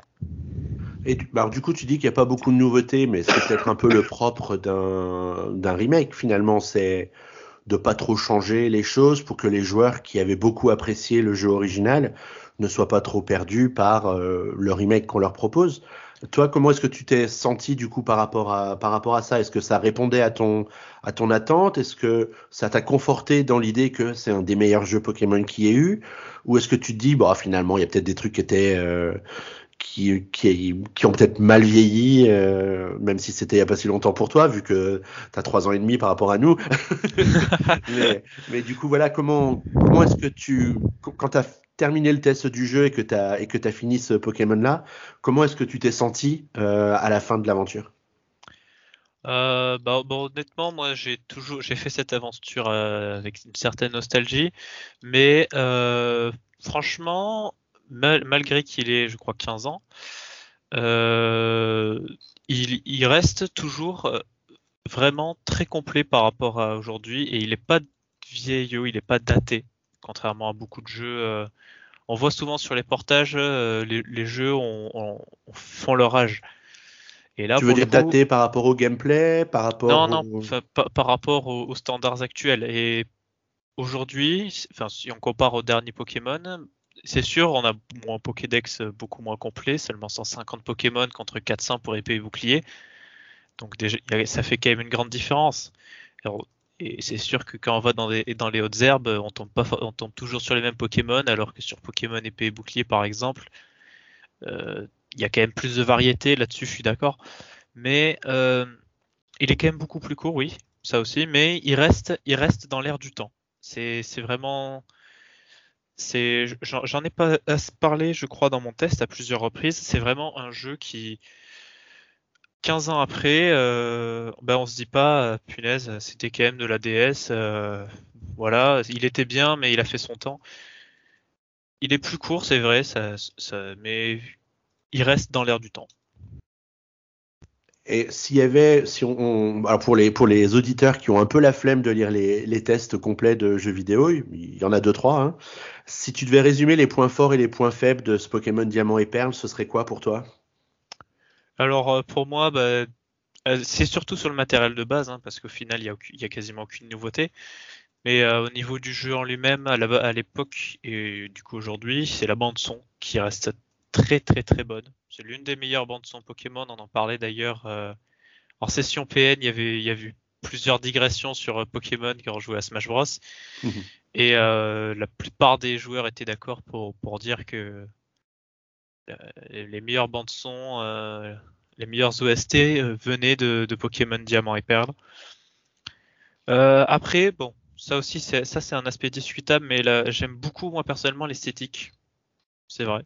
Et les souterrains aussi, c'est-à-dire que ça c'était quelque chose de l'époque aussi, c'est pas une nouveauté contrairement à ce que certains pensaient. Euh, au lieu d'avoir euh, une seule map, c'est-à-dire il y en a une, il y a une deuxième carte souterraine et donc euh, on se balade dans des souterrains, on a des zones où on voit les Pokémon se balader avec nous, avec l'esthétique chibi. Ensuite, on les, on les rencontre, on peut les, les attraper. Là, il y a beaucoup plus de Pokémon rares et les biomes sont très diversifiés à ce niveau-là. Et c'est vrai que les souterrains apportent une certaine rejouabilité. Et honnêtement, c'est quelque chose qui, qui paie pas de mine. C'était, c'était pas forcément l'aspect le, plus important du, jeu de l'époque, mais au final, aujourd'hui, quand on voit, quand, quand, on voit le contenu des autres jeux, bah, ça, ça change.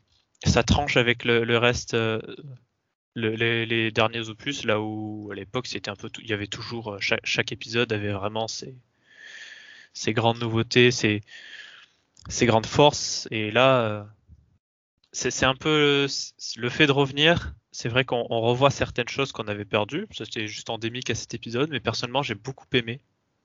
Euh, j'ai mis plein de plein de photos sur le test des différents biomes. Il y avait des volcans, il y avait des, des grottes souterraines avec des diamants. Euh, j'ai beaucoup aimé ça aussi.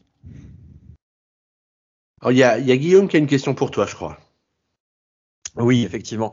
Euh, étant donné que maintenant euh, les auditeurs qui vont écouter euh, le pencast et qui n'auraient peut-être pas encore le jeu, il s'est passé deux mois. On sait tous que bah il y a là demain pratiquement quand le pencast va sortir, il y aura le Pokémon Arceus qui va sortir.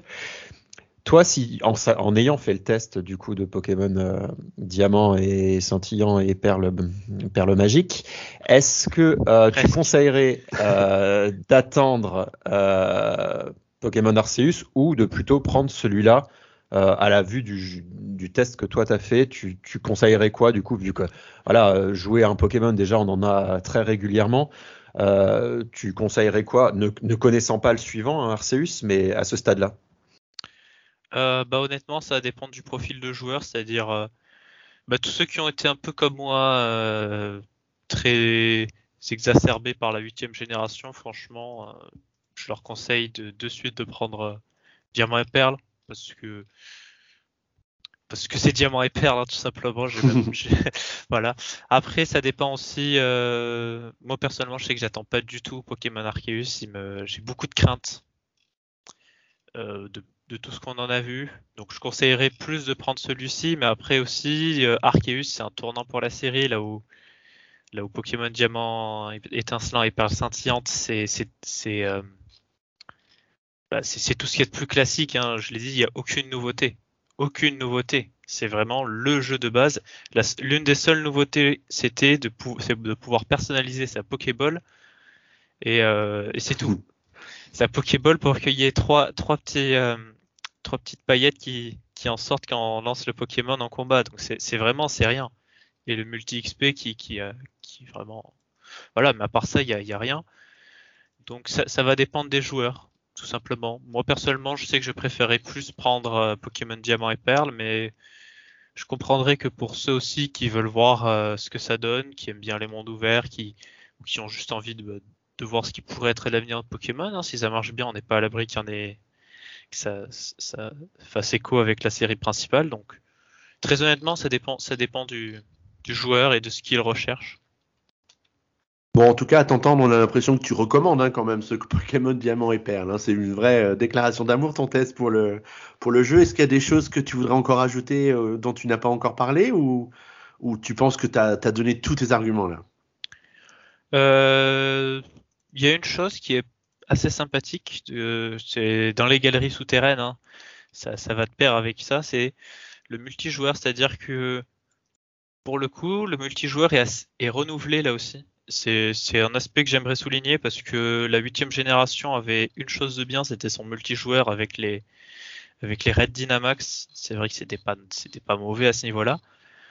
Euh, même si bon Miaou ça, ça, peut quand même faire un débat. Ici c'est les, souterrains, on peut les explorer à plusieurs. Alors après le jeu est beaucoup plus court, hein, faut pas non plus s'attendre à y rester 200 euh, heures à part si on fait la, chasse au shiny. Mais le multijoueur avec les galeries souterraines, j'ai bien aimé euh, ce changement, ce renouvellement. J'en ai déjà un peu parlé tout à l'heure. Donc c'est aussi, euh, aussi sympa en solo qu'en multijoueur. Et c'est vrai que là, là où on était toujours sur quelque chose de classique sur les derniers Pokémon, là en, termes de multijoueur, là on a le droit vraiment à quelque chose de presque unique. Ok, bah écoute, bah merci d'avoir partagé euh, ton avis sur euh, Pokémon Diamant et Perle avec nous. Ça nous a fait plaisir. Alors, on peut peut-être signaler aux auditeurs qu'on te retrouve très souvent sur PN bah, au cours de la session PN que tu évoquais euh, tout à l'heure. Ça se déroule tous les 15 jours le samedi soir. Et est-ce que tu sais déjà quel sera le prochain jeu de la prochaine session? Oui, donc la prochaine session, ça va se dérouler le samedi 5 février. Et le prochain jeu sera Splatoon 2 et après on risque sûrement de faire du Mario Kart 8 Deluxe le 19. euh, et donc pour ceux qui ne connaissent pas la session PN, parce que c'est vrai qu'on ne connaît pas forcément et le nom n'est pas forcément le plus parlant non plus, c'est une session tout simplement de jeu qu'on vous propose euh, tous les deux semaines avec euh, Zenith, un autre membre de l'équipe, euh, et qui est aussi le, créateur et du Discord. Et donc, bah, c'est sur Discord. Toutes les deux semaines sur le site internet, vous avez une annonce et vous avez le lien Discord pour rejoindre le Discord. Et en fait, on change le programme euh, chaque, à chaque session pour, pour plaire un peu à tout le monde parce que tout le monde joue pas au même jeu. Tout le monde n'a pas les mêmes jeux, mais le, but, c'est tout simplement d'avoir un petit moment convivial entre membres de l'équipe de rédaction. la dernière session PN, on avait trois, en, nous excluant avec Zénith, on avait deux personnes, on avait Maritza et Damdou, euh, deux nouveaux qui viennent juste d'arriver sur le pôle news et le pôle test. Et, euh, donc euh, c'est une rencontre entre les, membres de, l'équipe et, les et, vous, tout simplement aussi, pour passer un bon moment ensemble et, autour de notre passion commune. Bah ouais, alors le, pour pas rater la prochaine session, bah, il suffit de rejoindre le Discord de PN et puis il y a, y a un événement hein, qui est ajouté sur le, sur le Discord quelques jours avant pour, euh, pour être mis au courant de la date, au-delà de l'annonce sur PN et, et de quelques relais sur, sur, euh, sur notre compte Twitter euh, notamment. Euh, histoire de pas la de pas la rater parce que c'est vrai que c'est toujours bête de, de, passer à côté de son jeu fétiche. Moi, c'est toujours Mario Kart que je guette avec euh, impatience à chaque fois. Euh, et puis Taran, ben écoute, ne fais pas le modeste, mais tu signes aussi l'écho de la semaine en général le lundi ou le ouais souvent le lundi. Ouais, en général, j'essaie de faire le lundi après Grosse actu. C'est ça. Alors l'écho de la semaine, là c'est un peu plus parlant comme nom, écho pour économie et la semaine parce que c'est un format hebdomadaire où où je, en général, je fais trois sujets par news parce que bon, j'ai pas le temps d'en faire plus. Même si depuis des semaines, il n'y a, pas de quoi, c'est déjà compliqué d'en faire trois. D'autres semaines, on pourra en faire dix. Mais il faut pas non plus que ça vous prenne euh, trois heures à lire. Et euh, donc, c'est tout simplement, c'est un petit, récapitulatif de l'actualité économique euh, bah de, la, zone JV, pas seulement Nintendo. Je fais souvent des discrétions euh, j'ai aussi fait un dossier cette semaine sur le rachat d'Activision par Xbox, donc on n'est pas forcément toujours dans la zone Nintendo, même si ça y touche. Ah, c'est comme, les, euh, comme les, les, éruptions, il y a un tsunami et ça a des impacts euh, sur bah, tous les acteurs, même si directement ils n'étaient pas impactés. Hein, donc c'est toujours intéressant. C'était un gros, un gros mouvement tectonique ce rachat d'Activision Blizzard par Microsoft. Effectivement. Et puis dans l'écho de la semaine aussi, il y a une petite section bref. Alors les, deux dernières semaines, il n'y avait pas grand chose parce que bah, il n'y avait pas grand chose à dire tout simplement. Mais euh, la, petite, la section en bref cette semaine, c'est là où on a vraiment les, petites brèves euh, pour dire par exemple, bah, tel jeu il a fait 45 euh, millions de ventes selon les, chiffres de Nintendo ou, ou, pour dire que au Japon c'est tel jeu qui s'est le mieux vendu cette semaine, etc ça permet de garder un petit pied dans l'histoire du enfin dans le ouais dans le contexte euh, business du secteur du jeu parce que c'est vrai que c'est aussi important d'avoir toutes ces données en tête pour parfois un peu comprendre certaines décisions ou, certains choix de la part des, éditeurs ou des, fabricants. En tout cas toujours très intéressant à lire. C'est ça le but c'est le, le vulgariser aussi et et de condenser tout pour que chaque semaine vous soyez au courant de, ce qui se passe ben, en tout cas, merci Taran pour euh, ta participation à cette première participation au PNcast. Et puis ben, merci. merci, pour ta participation à, l'aventure PN. Et merci à vous surtout de m'avoir invité euh, pour ce PNcast. Eh ben, c'est tout naturel. Allez, à très bientôt. Ah là. À toutes. À bientôt, Taran. Allez, sans transition, on passe à la suite de ce podcast puisqu'on va aborder maintenant le bilan de l'année 2021 et nos perspectives pour 2022 euh, du côté de chez Nintendo, bien sûr. Allez, c'est parti. Alors, quand on dit retour sur l'année 2021, on veut bien sûr parler de retour sur les jeux les plus marquants de l'année euh, écoulée pour, euh, pour chacun d'entre, d'entre nous. Alors, ben, écoutez, on va faire un petit tour de table, enfin un petit tour de micro, enfin je sais pas comment on dit d'ailleurs, un petit tour de, de métaverse pour euh, essayer de savoir quels sont les jeux les plus marquants de, chacun. Allez, on commence par Guillaume. Bah ouais, moi quand j'ai réfléchi à ça, je me suis dit bah, à quel jeu j'ai le plus joué, ou en tout cas où je me suis dit le soir ah je vais, faut que j'ai envie de, jouer à ce jeu-là et euh, que j'ai joué sur voilà plusieurs jours, plusieurs semaines de suite. Bah le premier c'était euh, c'était Pokémon Snap parce que j'avais pas fait le premier sur 64 et celui-là m'a vraiment m'a vraiment intéressé. Euh, ça, peut-être que ça me changeait un peu de Pokémon, euh, des énièmes Pokémon habituels et tout ça. Euh, donc le fait de prendre les gens, de faire les photos, enfin que c'était bien réalisé, c'était beau, enfin comparé aux Pokémon traditionnels, là on avait des beaux Pokémon bien modélisés, bien mis en scène. Franchement c'était cool, donc j'en garde un très bon souvenir du début d'année et de la fin d'année. Ce que je retiens surtout, bah, c'est Metroid Dread. Je l'ai pas encore terminé parce que je joue avec avec un pote qui vient euh, bah, tous les mois généralement sur Lyon. Donc on attend pour, pour y jouer ensemble un ou deux soirs par mois. Euh, et donc on avance comme ça, on se, on se rend la manette à chaque fois qu'on meurt. Euh, plutôt lui, il fait plutôt les boss parce que moi, c'est pas le truc qui m'intéresse. Et du coup, euh, franchement, on, prend vraiment notre pied là-dessus. C'est, il est vraiment cool, il est bien fait, il est fluide. Moi qui ai jamais vraiment accroché au Metroid 2D, euh, bah là, franchement, j'y prends beaucoup de plaisir. Bah, à deux surtout, parce que je sais pas si j'y aurais joué autant si je jouais pas à deux, mais il s'y prête beaucoup. Et donc, euh, pour moi, c'est vraiment les deux jeux que je retiens côté Nintendo cette année. Alors Yap, tu as aussi toi mis Metroid Dread dans ta, liste des jeux marquants de l'année. Alors ça m'a pas vraiment surpris hein, de le découvrir dans la, liste. Est-ce que c'est pour les mêmes raisons que Guillaume ou c'est pour d'autres raisons? Euh, Moi c'est pour d'autres raisons. Euh, clairement parce que ça a été la surprise de l'année. Moi vraiment, euh, j'essaye de... Voilà, après ça c'est mon avis, c'est comme ça que je m'exprime, mais c'est c'est vraiment sur l'objectivité du, de la licence quoi. Personne l'attendait. En juin, on s'est pris une baffe et en octobre, on s'est pris une baffe. Voilà. Donc euh, clairement pour moi, Metroid, euh, si je devais en retenir qu'un seul, ce serait qu'un seul jeu marquant de l'année, ce serait celui-ci. Vraiment euh, pour l'aspect communication, marketing autour et surtout ben, pour, pour la perfection du jeu. Quoi. Enfin, voilà.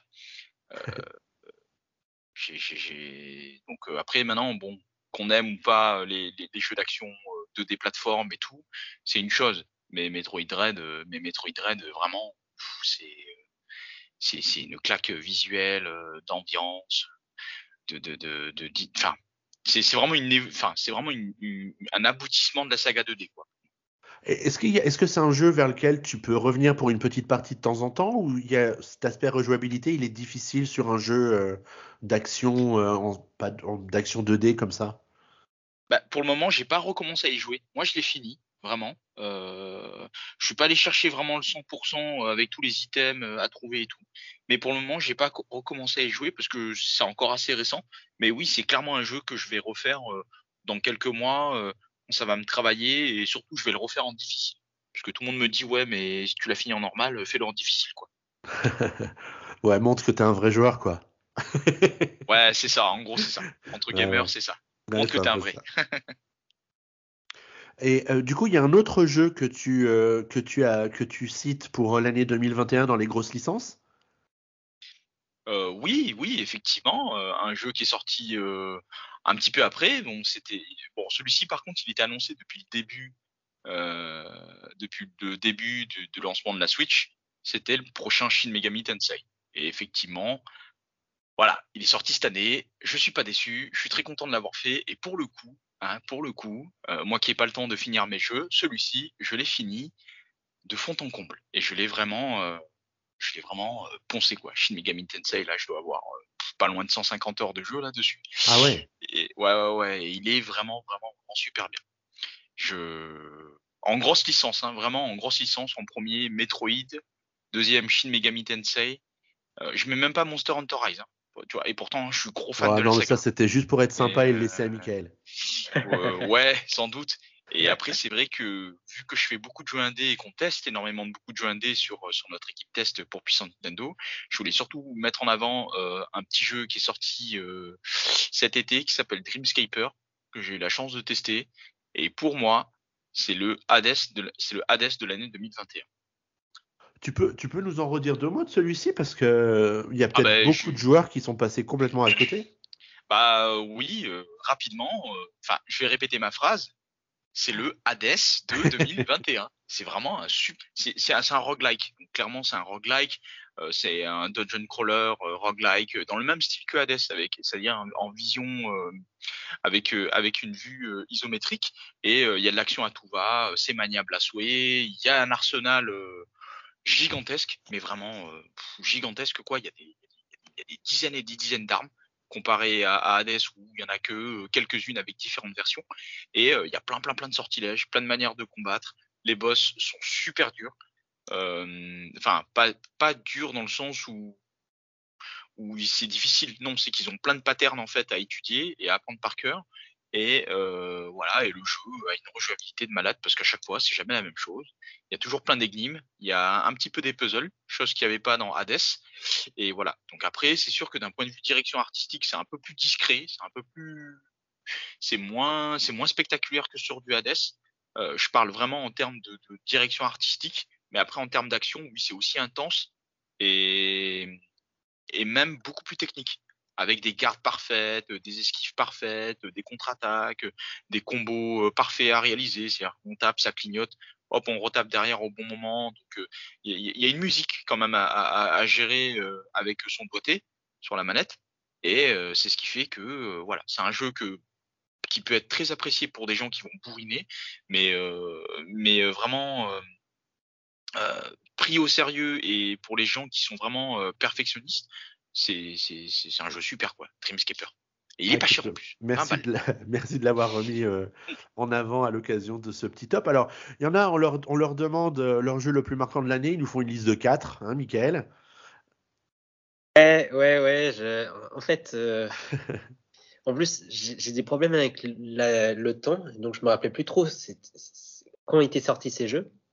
Et je suis allé, vous savez, en fin d'année, Nintendo vous envoie un mail avec le récapitulatif de, de votre temps de jeu. Donc en 2021, j'ai joué 299 heures. Et surtout, donc sur 299 heures, il y a 200 heures qui sont concentrées sur trois jeux. C'est tout? 290 heures, c'est tout? Et donc Bravely Default, j'ai joué 100 heures, enfin 99 heures. Et ça, c'était une bonne surprise. Je m'attendais, j'avais pas fini le premier et celui-là, en fait, avec les jobs et les quêtes annexes, les, les fins, ou les fausses fins. Enfin, il y, a, plein de fins différentes. Et en fait, ça a été, euh, je sais pas, je, me suis vraiment pris au truc. Et euh, autant j'ai pas terminé les deux premiers, autant celui-là, euh, c'est vraiment super bien passé. J'ai testé bah, Persona 5 Striker à l'époque aussi en début d'année en février. Bah, ça reprend bien Persona 5, une licence que j'aime bien en plus en français. Donc là, c'était plus avec un mélange ils appellent ça du musso parce qu'en fait, on tape les ennemis, euh, des hordes d'ennemis, mais ça gardait bien l'ADN de Persona. Donc, euh, très content. J'ai passé 66 heures. J'ai passé un peu plus de 44 heures sur le Skyward Sword, que le dernier Zelda que j'avais pas fait. Donc euh, globalement satisfait aussi. Et j'ai quand même rajouté Monster Hunter Rise qui n'était pas marqué dans mes tops, mais j'ai dû jouer bien 30-40 heures aussi. Donc voilà. C'était une bonne année. En fait, tout s'est passé euh, moi, sur le premier semestre quasiment. Voilà, en fin d'année, euh, beaucoup moins. euh, Peut-être à cause d'une vie de famille plus qui prend plus de place. Ça, c'est inadmissible. Oui, non, non, mais c'est ça. hein. Ce sera dans mes déceptions de 2021 de plus voir le temps passer à cause. ben, c'est ça, avoir un enfant, c'est ça change une timeline. D'ailleurs, je vois que tu l'as mis dans Déception 2021, avoir un enfant. J'ai hésité, mais je, je l'ai pas mis comme ça. En fait, pour, pour, pour, pour être vraiment transparent, t'as rien mis dans tes déceptions de 2021. C'est ça, je voulais pas le mettre. Et on voit pas du tout que c'est Guillaume qui vient d'ajouter ça dans notre, euh, dans notre euh, tracklist là. Bon alors moi de mon côté, parce que tout le monde s'en fout, mais je vais quand même vous le dire, c'est c'est quand même Super Mario 3D World mon jeu de l'année. Pourquoi? Ben, C'est que quand j'ai eu Parce que tu l'avais pas fait sur Wii U.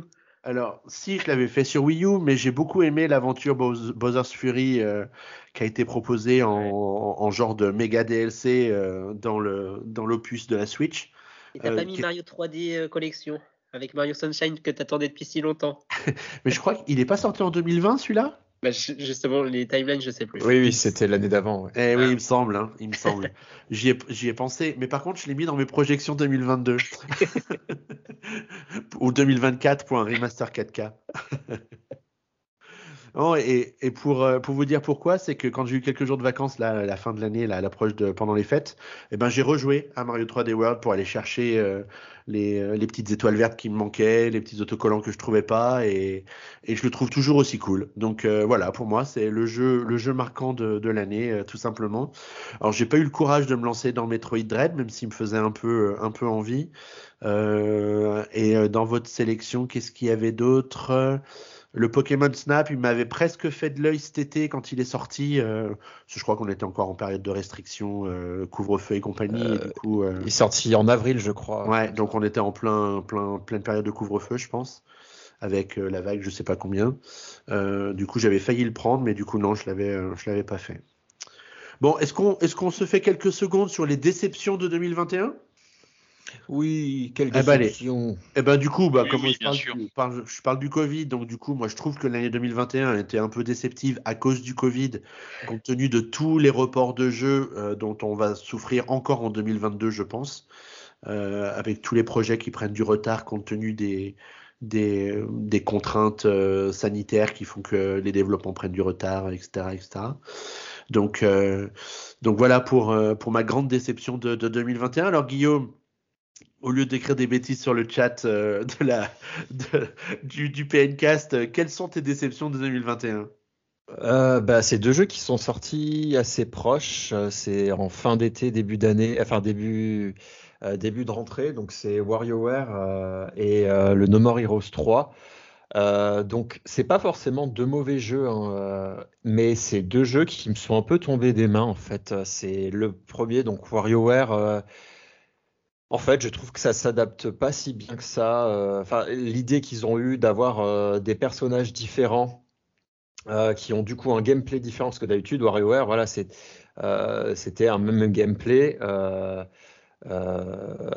et sauf que là avec le fait d'avoir différents personnages qui se avec une maniabilité différente pour résoudre les micro-jeux du coup j'ai pas trouvé ça enfin ça donne de la variété du coup mais moi j'ai pas trouvé que ça fonctionnait très bien parce que au final euh, il y en a qui sont complexes du coup à utiliser pour arriver à résoudre les micro-jeux, enfin à les valider.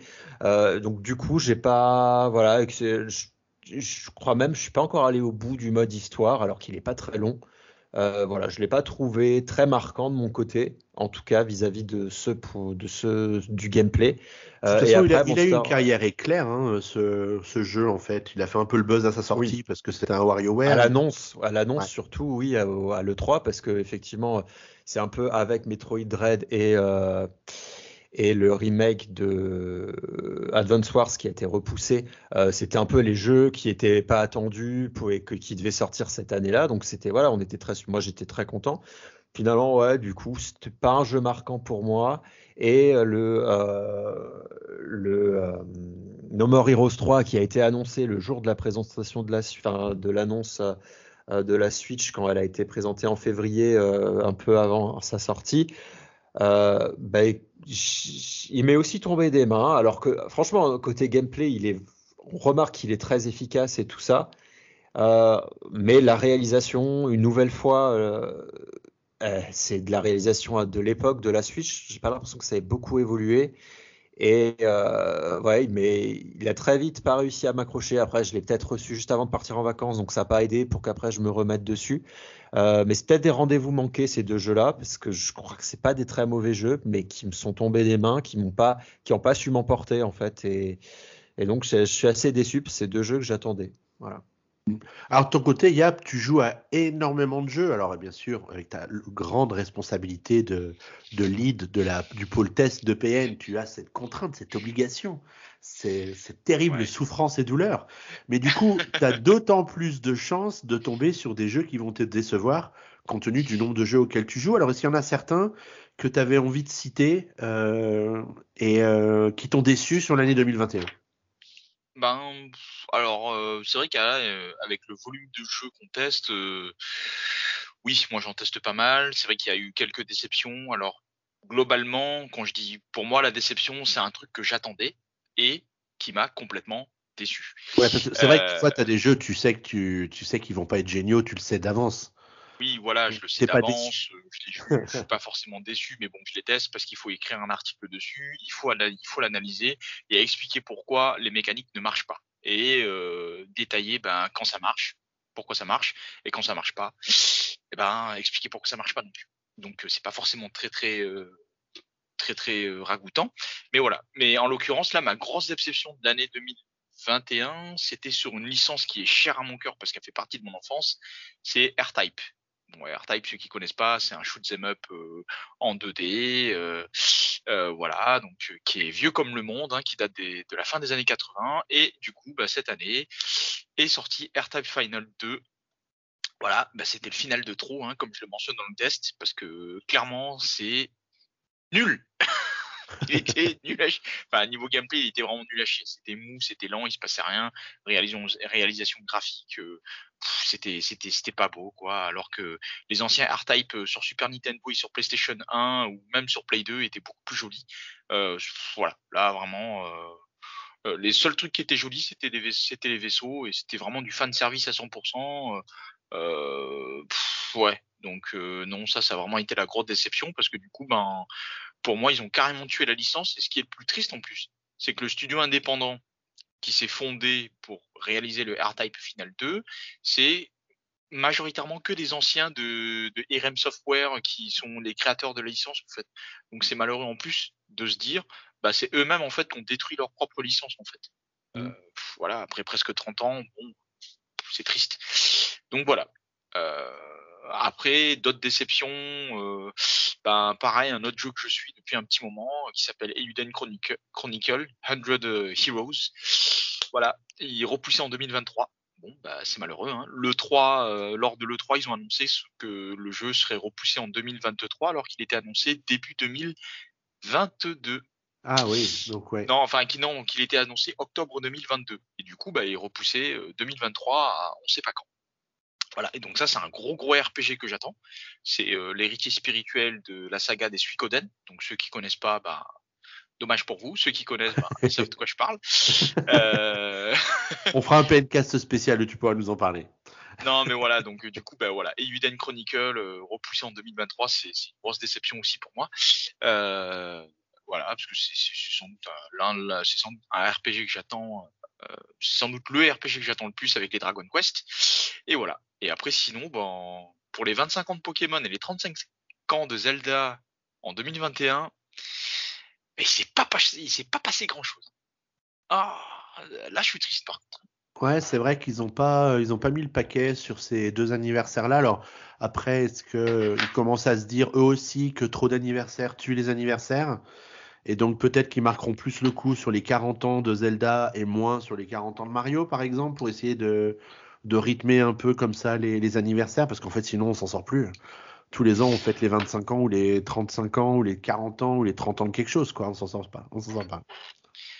Ouais, mais bon, voilà. J'ai envie de les excuser. Moi, j'attendais un truc, euh, peut-être pas forcément pour Pokémon, mais au moins pour Zelda, j'attendais quelque chose. Je sais pas. Ah, t'as une super Non. Game Watch. Ouais, mais on a non, mais c'est parce qu'en fait, si tu veux, si, non, mais c'est parce qu'en fait, si tu veux, toute l'année, on nous a hypé sur les remasters de euh, de Twilight Princess ou euh, un autre remaster d'un d'un d'un Zelda, tu vois. Donc, enfin, voilà. quoi. Je- Ça ne, se- ça ne se sera pas produit. ça ne se sera pas produit. Bon, est-ce que, est-ce que Un pour remaster d'un toi, remaster. euh, ouais. est-ce que, est-ce que pour toi, Kuro, l'année 2021 a quand même été une bonne année pour Nintendo ou, ou Très, très bonne. finalement pas trop?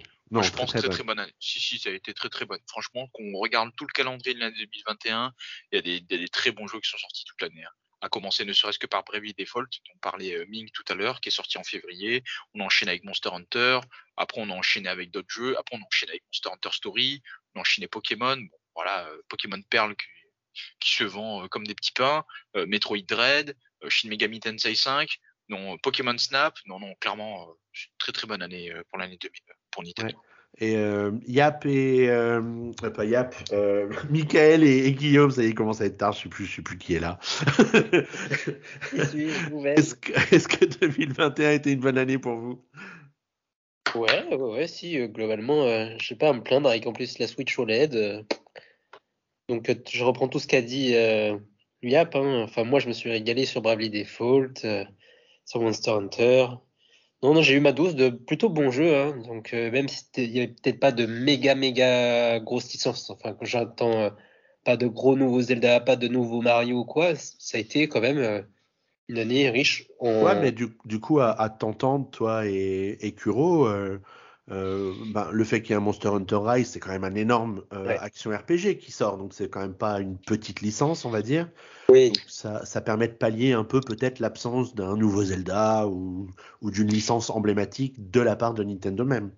Bah, Nintendo, ils ont eu l'exclu surtout pendant, pendant, Mm. pendant l'exercice de l'année 2021. Donc c'est surtout ça aussi qui est important. Bah ouais, ouais, clairement. C'est que ils, voilà, ils ont dit Capcom, ils ont dit OK, on, on fait le jeu sur Switch, on va le sortir sur les autres plateformes. Mais voilà, ils ont dit Nintendo, ils ont dit tu payes combien pour avoir l'exclu pendant l'année là? Ah, ça a dû se monnayer quelques millions cette histoire. Ouais, donc euh, bon, clairement voilà, euh, Nintendo, ils ont fait. Voilà, je pense qu'ils ont vendu des Switch grâce à ça aussi. En de ton côté, Guillaume? Ben, moi, effectivement, si je me place de mon point de vue, il me manque un, il me manque un gros jeu marquant, à l'instar d'Animal Crossing, où euh, j'y ai passé des heures et des heures et des heures. Euh, mais d'un point de vue plus froid et avec un peu de recul, je pense qu'il y a eu une diversité de jeux quand même assez important, euh, qui pouvaient parler à plusieurs publics et notamment des jeux plus tête de niche, mais qui du coup étaient très qualitatifs. Ah, voilà, il y a Monster Hunter Rise, Bravely Default, il y a eu du Pokémon euh, pour tous ceux qui aimaient ça, il y a eu du retour de, euh, petites licences Nintendo, euh, il y a eu Mario Golf, il y a eu Mario, il y a eu WarioWare, il y a eu voilà l'Arlésienne qu'on attendait, No More Heroes. Euh, un Zelda tout de même avec le remake qui, date d'il y a 10 ans, donc euh, il y avait potentiellement beaucoup de gens qui l'avaient pas fait. Euh, donc des surprises, Metroid. Donc franchement, je trouve que ça a été une année quand même assez variée, mais qui manquait de blockbusters qu'on risque potentiellement, du coup, si on peut faire une transition, qu'on risque peut-être d'avoir cette année. Et donc cette année sera peut-être une année plus très grand public, peut-être, je sais pas. Ouais, à voir, euh, à voir comment ça, comment ça peut, comment ça peut évoluer. Alors du coup, si on, regarde un peu maintenant les mois qui viennent et qu'on se projette un peu en, en 2022, euh, qui a en- envie de nous faire cette petite liste des sorties prévues sur Switch euh, dans le courant de, l'année? Allez, allez Guillaume, je te sens, je te sens chaud. Alors bah, j'ai listé quelques jeux. Après c'est pas exhaustif et euh, j'ai pas c'est pas non plus gravé dans le marbre. Donc on sait que potentiellement le Zelda sortira cette année, euh, qu'il y a Bayonetta 3 aussi. Euh, bah là le au plus près il y a Pokémon Legend Arceus qui arrive. Donc on, démarre quand même janvier avec euh, non pas une nouvelle licence mais quand même euh, un- une nouvelle une nouvelle pas une, quand même un, renouveau quelque part un peu d'inédit et de très attendu dès le premier mois de, de la Switch. Euh, Il y a Splatoon 3 aussi qui va être euh, très important au Japon, je pense. Euh, et donc j'attends aussi là du renouveau côté online et peut-être aussi voilà plus de classement, de choses comme ça. Donc ça va être un gros truc. Il y a le, bah, Kirby dont on a parlé qui voilà sera le jeu, le jeu de plateforme de Nintendo cette année. Le Mario et les Lapins Crétins 2 aussi, faut pas oublier. Le Triangle Strategy, donc toujours un jeu de un RPG aussi. euh, euh, ouais, il y aura un RPG cette année. Il y a le Advance Wars qui a été repoussé et donc qui vient grossir la liste de 2022. Euh, Metroid Prime 4, je l'ai listé là-dedans, même si potentiellement c'est toujours pas. Enfin voilà, on n'a pas de date. pour l'instant, on ne sait pas si c'est 2022 ou pas, mais c'est encore une possibilité. Après, il y en a sûrement d'autres que j'oublie, mais si on regarde cette liste, après, il y a toujours des reports, des, choses comme ça. Donc même s'ils annulent potentiellement, disons, enfin s'ils reportent le Zelda et Metroid Prime 4 ne sortent pas, euh, ça fait quand même euh, un Pokémon, un Splatoon euh, et Bayonetta 3. Ça fait quand même trois gros jeux qui potentiellement, enfin, qui sortiront. et si on, ça, ça met à rêver que voilà que le Zelda et des jeux encore inconnus sortent, je pense que ça risque d'être une grosse année sur la Switch. D'ailleurs, est-ce que ça, ça, ça, c'est peut-être un peu la dernière grosse année de, la Switch? Parce qu'on imagine que derrière, euh, Nintendo va peut-être commencer à, réfléchir un peu à comment assurer le lancement de sa prochaine console, même si elle ne sort qu'en 2024, euh, d'après ceux qui pensent être bien informés. Euh, donc là, ouais, ce sera la, allez, on va dire la quoi, la sixième année de la Switch pleine. Donc là, c'est maintenant ou jamais, quoi. C'est maintenant qu'il faut les sortir tous ces jeux. Est-ce que vous pensez qu'on va avoir des reports? Bah, en tout cas, on peut se dire si, si le Zelda est rep- enfin, ne sort pas et est reporté en 2020 euh, cette année, on peut se dire tiens, il se peut qu'il refasse le coup et qu'il nous le sorte entre deux gènes. C'est possible. Ouais, parce que ouais, c'est le. Tu parlais du Zelda, hein, c'est ça? Ouais, ouais, c'est ça. Bah c'est clair que c'est un peu la, toujours le danger avec un jeu Zelda qui arrive en fin de génération euh, comme ça. Euh, c'est le, le risque que, Nintendo se dise, ben peut-être qu'on va s'en servir comme fer de lance sur la, la nouvelle euh, génération et du coup reprendre encore deux ans de, de retard. Bon, quelque part, ils ont réussi leur coup hein, parce que finalement, les joueurs, ils sont hypés euh, depuis euh, allez, 1983 euh, sur, ce, sur cette suite.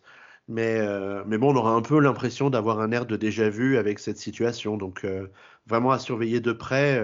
Je pense qu'on on y verra un petit peu plus clair euh, au printemps, euh, à l'approche de l'E3, si, qu'il ait lieu ou non. Mais euh, Nintendo devrait faire un Nintendo Direct pour peut-être préciser les choses ou pas. C'est-à-dire que s'il n'y a pas de nouvelles, ce sera pas forcément de bonnes nouvelles. Quoi. Moi, je vous avoue que je serais vraiment, vraiment triste hein, s'il n'y a pas Breath of the Wild 2 cette année, mais bon. Je, ouais, on verra bien. En tout cas, Yab, de ton côté, toi, tu es beaucoup plus confiant. Tu, tu penses pas qu'il y aura de report pour les grosses licences? Pour les grosses licences, non. Le, le, je, pense pas, non. Tu vois, sur le trailer de. Pour les grosses licences, je suis pas certain. Je suis pas certain sur les grosses licences. Tu vois, genre par exemple Metroid Prime 4. Bon, tu vois, on en parle, on en parle, on en parle. Ils disent que ça continue d'être développé. Bon, euh, c'est une arlésienne, quoi. On voit pas d'image, on voit rien du tout. Par exemple, c'est comme pour Bayonetta 3. Bayonetta 3, euh, ça faisait deux ans qu'on en, qu'on plus parler. Chaque année, tu avais tous les, fans de la communauté qui criaient euh, au scandale. Et puis finalement, là, ils l'ont annoncé avec des, avec des images plutôt assez, assez finies, je trouve. Mhm. Euh, donc je pense que je pense que non. Je pense que les jeux ils doivent être en train d'être peaufinés et ils vont sortir. C'est comme Breath of the Wild 2. Hein. Ils en parlent pas beaucoup hein, Nintendo hein, parce qu'ils veulent créer l'événement. Donc ils ont créé l'événement en, en faisant une ou deux vidéos. Mais je pense que là, ouais, euh, d'ici juin, euh, ils vont faire crier les salles. Ouais, je pense. Est-ce ouais. que, de ton point de vue, il y a d'autres jeux, alors peut-être euh, non annoncés, hein, qui, euh, qui devraient nous donner rendez-vous pour cette année 2022 je sais pas, un Dragon Quest 3 2D HD. Hein il nous avait bien fait, il nous avait bien hypé euh, Square Enix euh, là-dessus. Euh, donc moi j'attends, j'attends impatiemment de voir comment ça va se passer parce que j'ai l'impression que le remake du 3 est plus abouti que le Dragon Quest 12 où ils ont juste montré un teaser. Donc euh, je suis, je suis, j'y- crois, je crois au Père Noël. Donc euh, du coup je me dis peut-être Dragon Quest 12 cette année, mais ça m'étonnerait. Hein. S'ils font le même coup, euh, s'ils font le même coup qu'ils ont fait pour Metroid en, en, montrant aucune image et que en, en, juin ils disent bah tiens regarde surprise Dragon Quest 12 pour décembre, je, je, pense que là je hurle aussi, le, mais comme pas possible quoi. Donc voilà, donc euh, ça c'est vraiment les grosses licences où, où j'attends, où j'attends des, des nouvelles. Euh, et après sur la scène indé, ben Hollow Knight, Silksong, celui-ci depuis le temps qu'on en entend parler, voilà, il est, il est reporté tout le temps. Tu vois, pour le coup, celui-ci, il est tout le temps reporté. Du coup, on sait même plus quand est-ce qu'il sort, quoi. Donc voilà, pareil, il y a d'autres jeux qui devaient sortir aussi cette année, euh, pareil dans la même dans, dans le même style de, Metroidvania, ben Gezolt, euh, Bushiden qui est un espèce de, de, Ninja Gaiden euh, Castlevania quoi, et euh, The Last Fate qui est clairement un, espèce de Bloodborne Bloodborne mixé avec Blasphemous. Et, et ces jeux-là en fait ils devaient sortir pour l'année pour l'année 2021, mais ils sont pas sortis donc on sait pas on sait pas, on sait pas, on sait pas. Et puis après, euh, d'autres RPG. Euh, celui qu'on a vu dans le Indie Showcase, la Sea of Star. Donc là, euh, ouais, le, celui qui se passe dans le même univers que The Messenger. Donc oui, celui-ci, je l'attends, je l'attends beaucoup, celui-ci. Ouais, on a, on a la chance d'avoir des, des studios indés qui sont très très présents sur le, sur l'eShop. Euh, c'est une situation qu'on n'aurait sans doute pas cru possible à, à l'époque de la Wii U, hein, pour remonter pas plus, euh, pas plus loin que cette génération-là. Euh, donc c'est vrai qu'il y, y a, énormément de, de, jeux, alors qui sont pas sortis en 2021, alors peut-être un effet du Covid ou des retards de développement, c'est parfois un peu compliqué de faire un jeu quand même, mais en tout cas il y a énormément d'attentes pour toi pour cette année 2022. Tu vas pas t'ennuyer s'ils sortent tous. Ah non, ah non, bah déjà rien que là en mars, rien que là je sais que d'ici février-mars, ça va être ça va être la course, ça va être la course à mon niveau. ne serait-ce que pour les tests, ça va être la course. Tu sais que février ne fait que 28 jours. Je te le rappelle. Je sais, hein. ouais. ouais, ouais, je sais, ouais, je sais, ouais, mais je sais qu'à partir de mi-février jusqu'à fin mars, ça va être la course. Ne serait-ce qu'avec euh, Triangle Stratégie. Ah. c'est vrai, c'est vrai.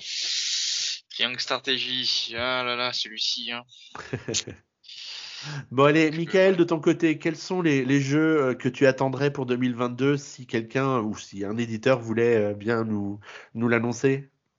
Bah, Moi, ce serait un nouvel épisode de Persona, parce qu'en fait, déjà, l'année dernière, ils ont commencé à faire des teasers euh, parce qu'ils fêtaient les 25 ans de la, de la saga. Et donc, il y a eu plusieurs événements et normalement, ça va, il va y avoir une dernière annonce en septembre 2022.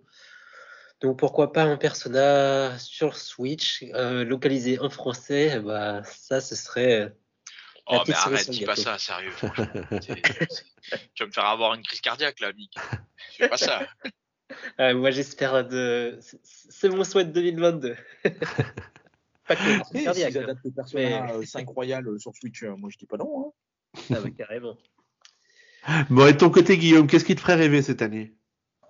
Alors moi, j'ai attisé mon sens journalistique et j'ai euh, fait un peu un parallèle entre 2017 et euh, 2022. Ben, euh, parce qu'on se rappelle qu'en 2017, on avait eu un Zelda, on avait eu un Splatoon, on avait eu un Mario Kart et un Mario 3D la même année.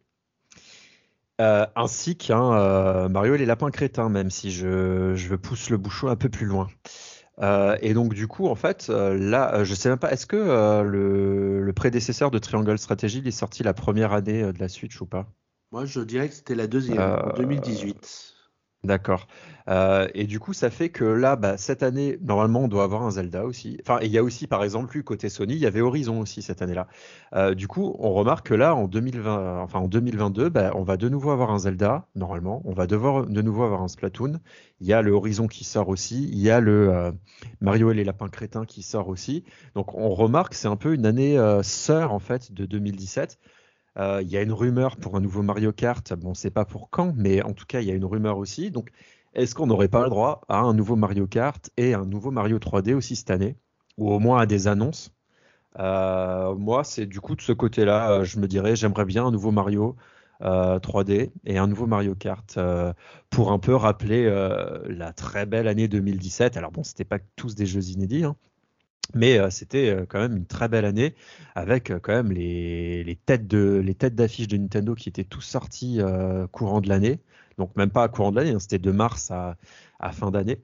Donc moi, c'est, je sais pas si c'est très réaliste, mais en tout cas, au moins des annonces d'un nouveau Mario 3D, d'un nouveau Mario Kart, comme ça, on aurait un peu une année sœur de l'année 2017. Mm. Bon, au niveau des annonces, ça va être compliqué cette année, hein, parce que les, les, rumeurs sont pas super, super joyeuses au sujet de l'E3. Donc en général, c'est un peu le rendez-vous incontournable où là, tout le monde se sent un peu obligé de, faire de grosses annonces. Donc peut-être que cette année, il n'y aura pas cet événement-là. Donc euh, ça va peut-être un peu chambouler euh, les habitudes et, la façon de communiquer sur les, sur les grosses sorties. Et j'ai un peu peur qu'une fois que septembre arrive, s'ils si n'étaient pas trop chauds, tu sais, pour annoncer un nouveau Mario ou se dire tiens on n'est peut-être pas forcément prêt, mais peut-être qu'il faudrait quand même qu'on l'annonce, machin. En septembre, on se dit bon bah, finalement maintenant qu'on est en septembre, on peut attendre 2023 et puis euh, et puis on verra à ce moment-là. Donc ouais, je sais pas s'ils vont arriver à nous hyper sur autant de licences de la maison. Euh, dans le courant de cette année, en sachant déjà qu'il y a pas mal de choses qui vont, euh, qui vont arriver, qui sont déjà connues. En tout cas, pour, pour ma part, moi, j'ai bien envie de me laisser porter cette année, en fait. 2021, euh, ça a été un peu chaud avec les, les, retards et le, finalement, on peut dire un peu le, le, manque de, jeux, de, vrais gros jeux par rapport à, d'autres euh, d'autres années, 2017 euh, pour euh, pour pas la citer. Donc cette année 2022, je sais pas, j'ai un peu envie de la prendre comme elle elle arrive. Si en plus il n'y a pas de 3 pour nous hyper un max sur tout le catalogue de fin d'année, bah du coup, il faudra vraiment prendre les infos au moment où elles, elles tombent. Est-ce que ça va être au, détour des résultats trimestriels ou est-ce que ça va être des Nintendo Direct spéciaux pour nous annoncer ces nouveaux projets? Et eh ben écoutez, on verra histoire de ne pas trop se laisser hyper par euh, tout et n'importe quoi, parce que quand au tout début de l'année, là, j'ai commencé à voir sortir les rumeurs sur Mario Kart 9 où, en fait les gens les enfoncent des portes ouvertes en disant il y a un Mario Kart en développement. Oui, on a envie de dire c'est gentil, mais euh, euh, voilà, on s'y attend un peu, on le sait. Donc donnez-nous une date ou taisez-vous. Et bah, du coup, on a envie de leur dire taisez-vous et puis laissons Nintendo nous communiquer tout ça quand ils ont envie et puis on en parlera à ce moment-là. Voilà, c'était mon petit coup de gueule pour terminer ce Playcast. On l'a entendu. Euh, oui. très, très, très bien, euh, chef. Vous pouvez disposer. Bon, bah écoutez, je pense qu'on arrive à, l'issue de ce PNcast. Merci à, tous les trois de m'avoir accompagné pendant les 8h45 minutes et 37 secondes d'enregistrement. Euh, n'hésitez pas à laisser un avis euh, sur les plateformes de, diffusion des, euh, des podcasts dont nous parlait Guillaume en tout début d'émission, à réagir sur les réseaux sociaux avec le hashtag PNcast ou dans la news sur PN pour interagir avec nous ou sur Discord pour échanger en direct avec nous. On se retrouve d'ici peu, parce que je crois qu'il y a des résultats trimestriels qui arrivent bientôt et dont on aura certainement envie de, de vous parler pour couvrir un peu l'activité de Nintendo au cours du troisième trimestre de l'année 2021-2022. Euh, euh, d'ici là, bah, écoutez, prenez bien soin de vous. On vous souhaite une bonne journée, une bonne soirée ou peut-être même une bonne nuit. Et puis on vous dit à la prochaine. Ciao. à la prochaine. Suivez-nous sur Instagram. Ciao. Salut, bye bye.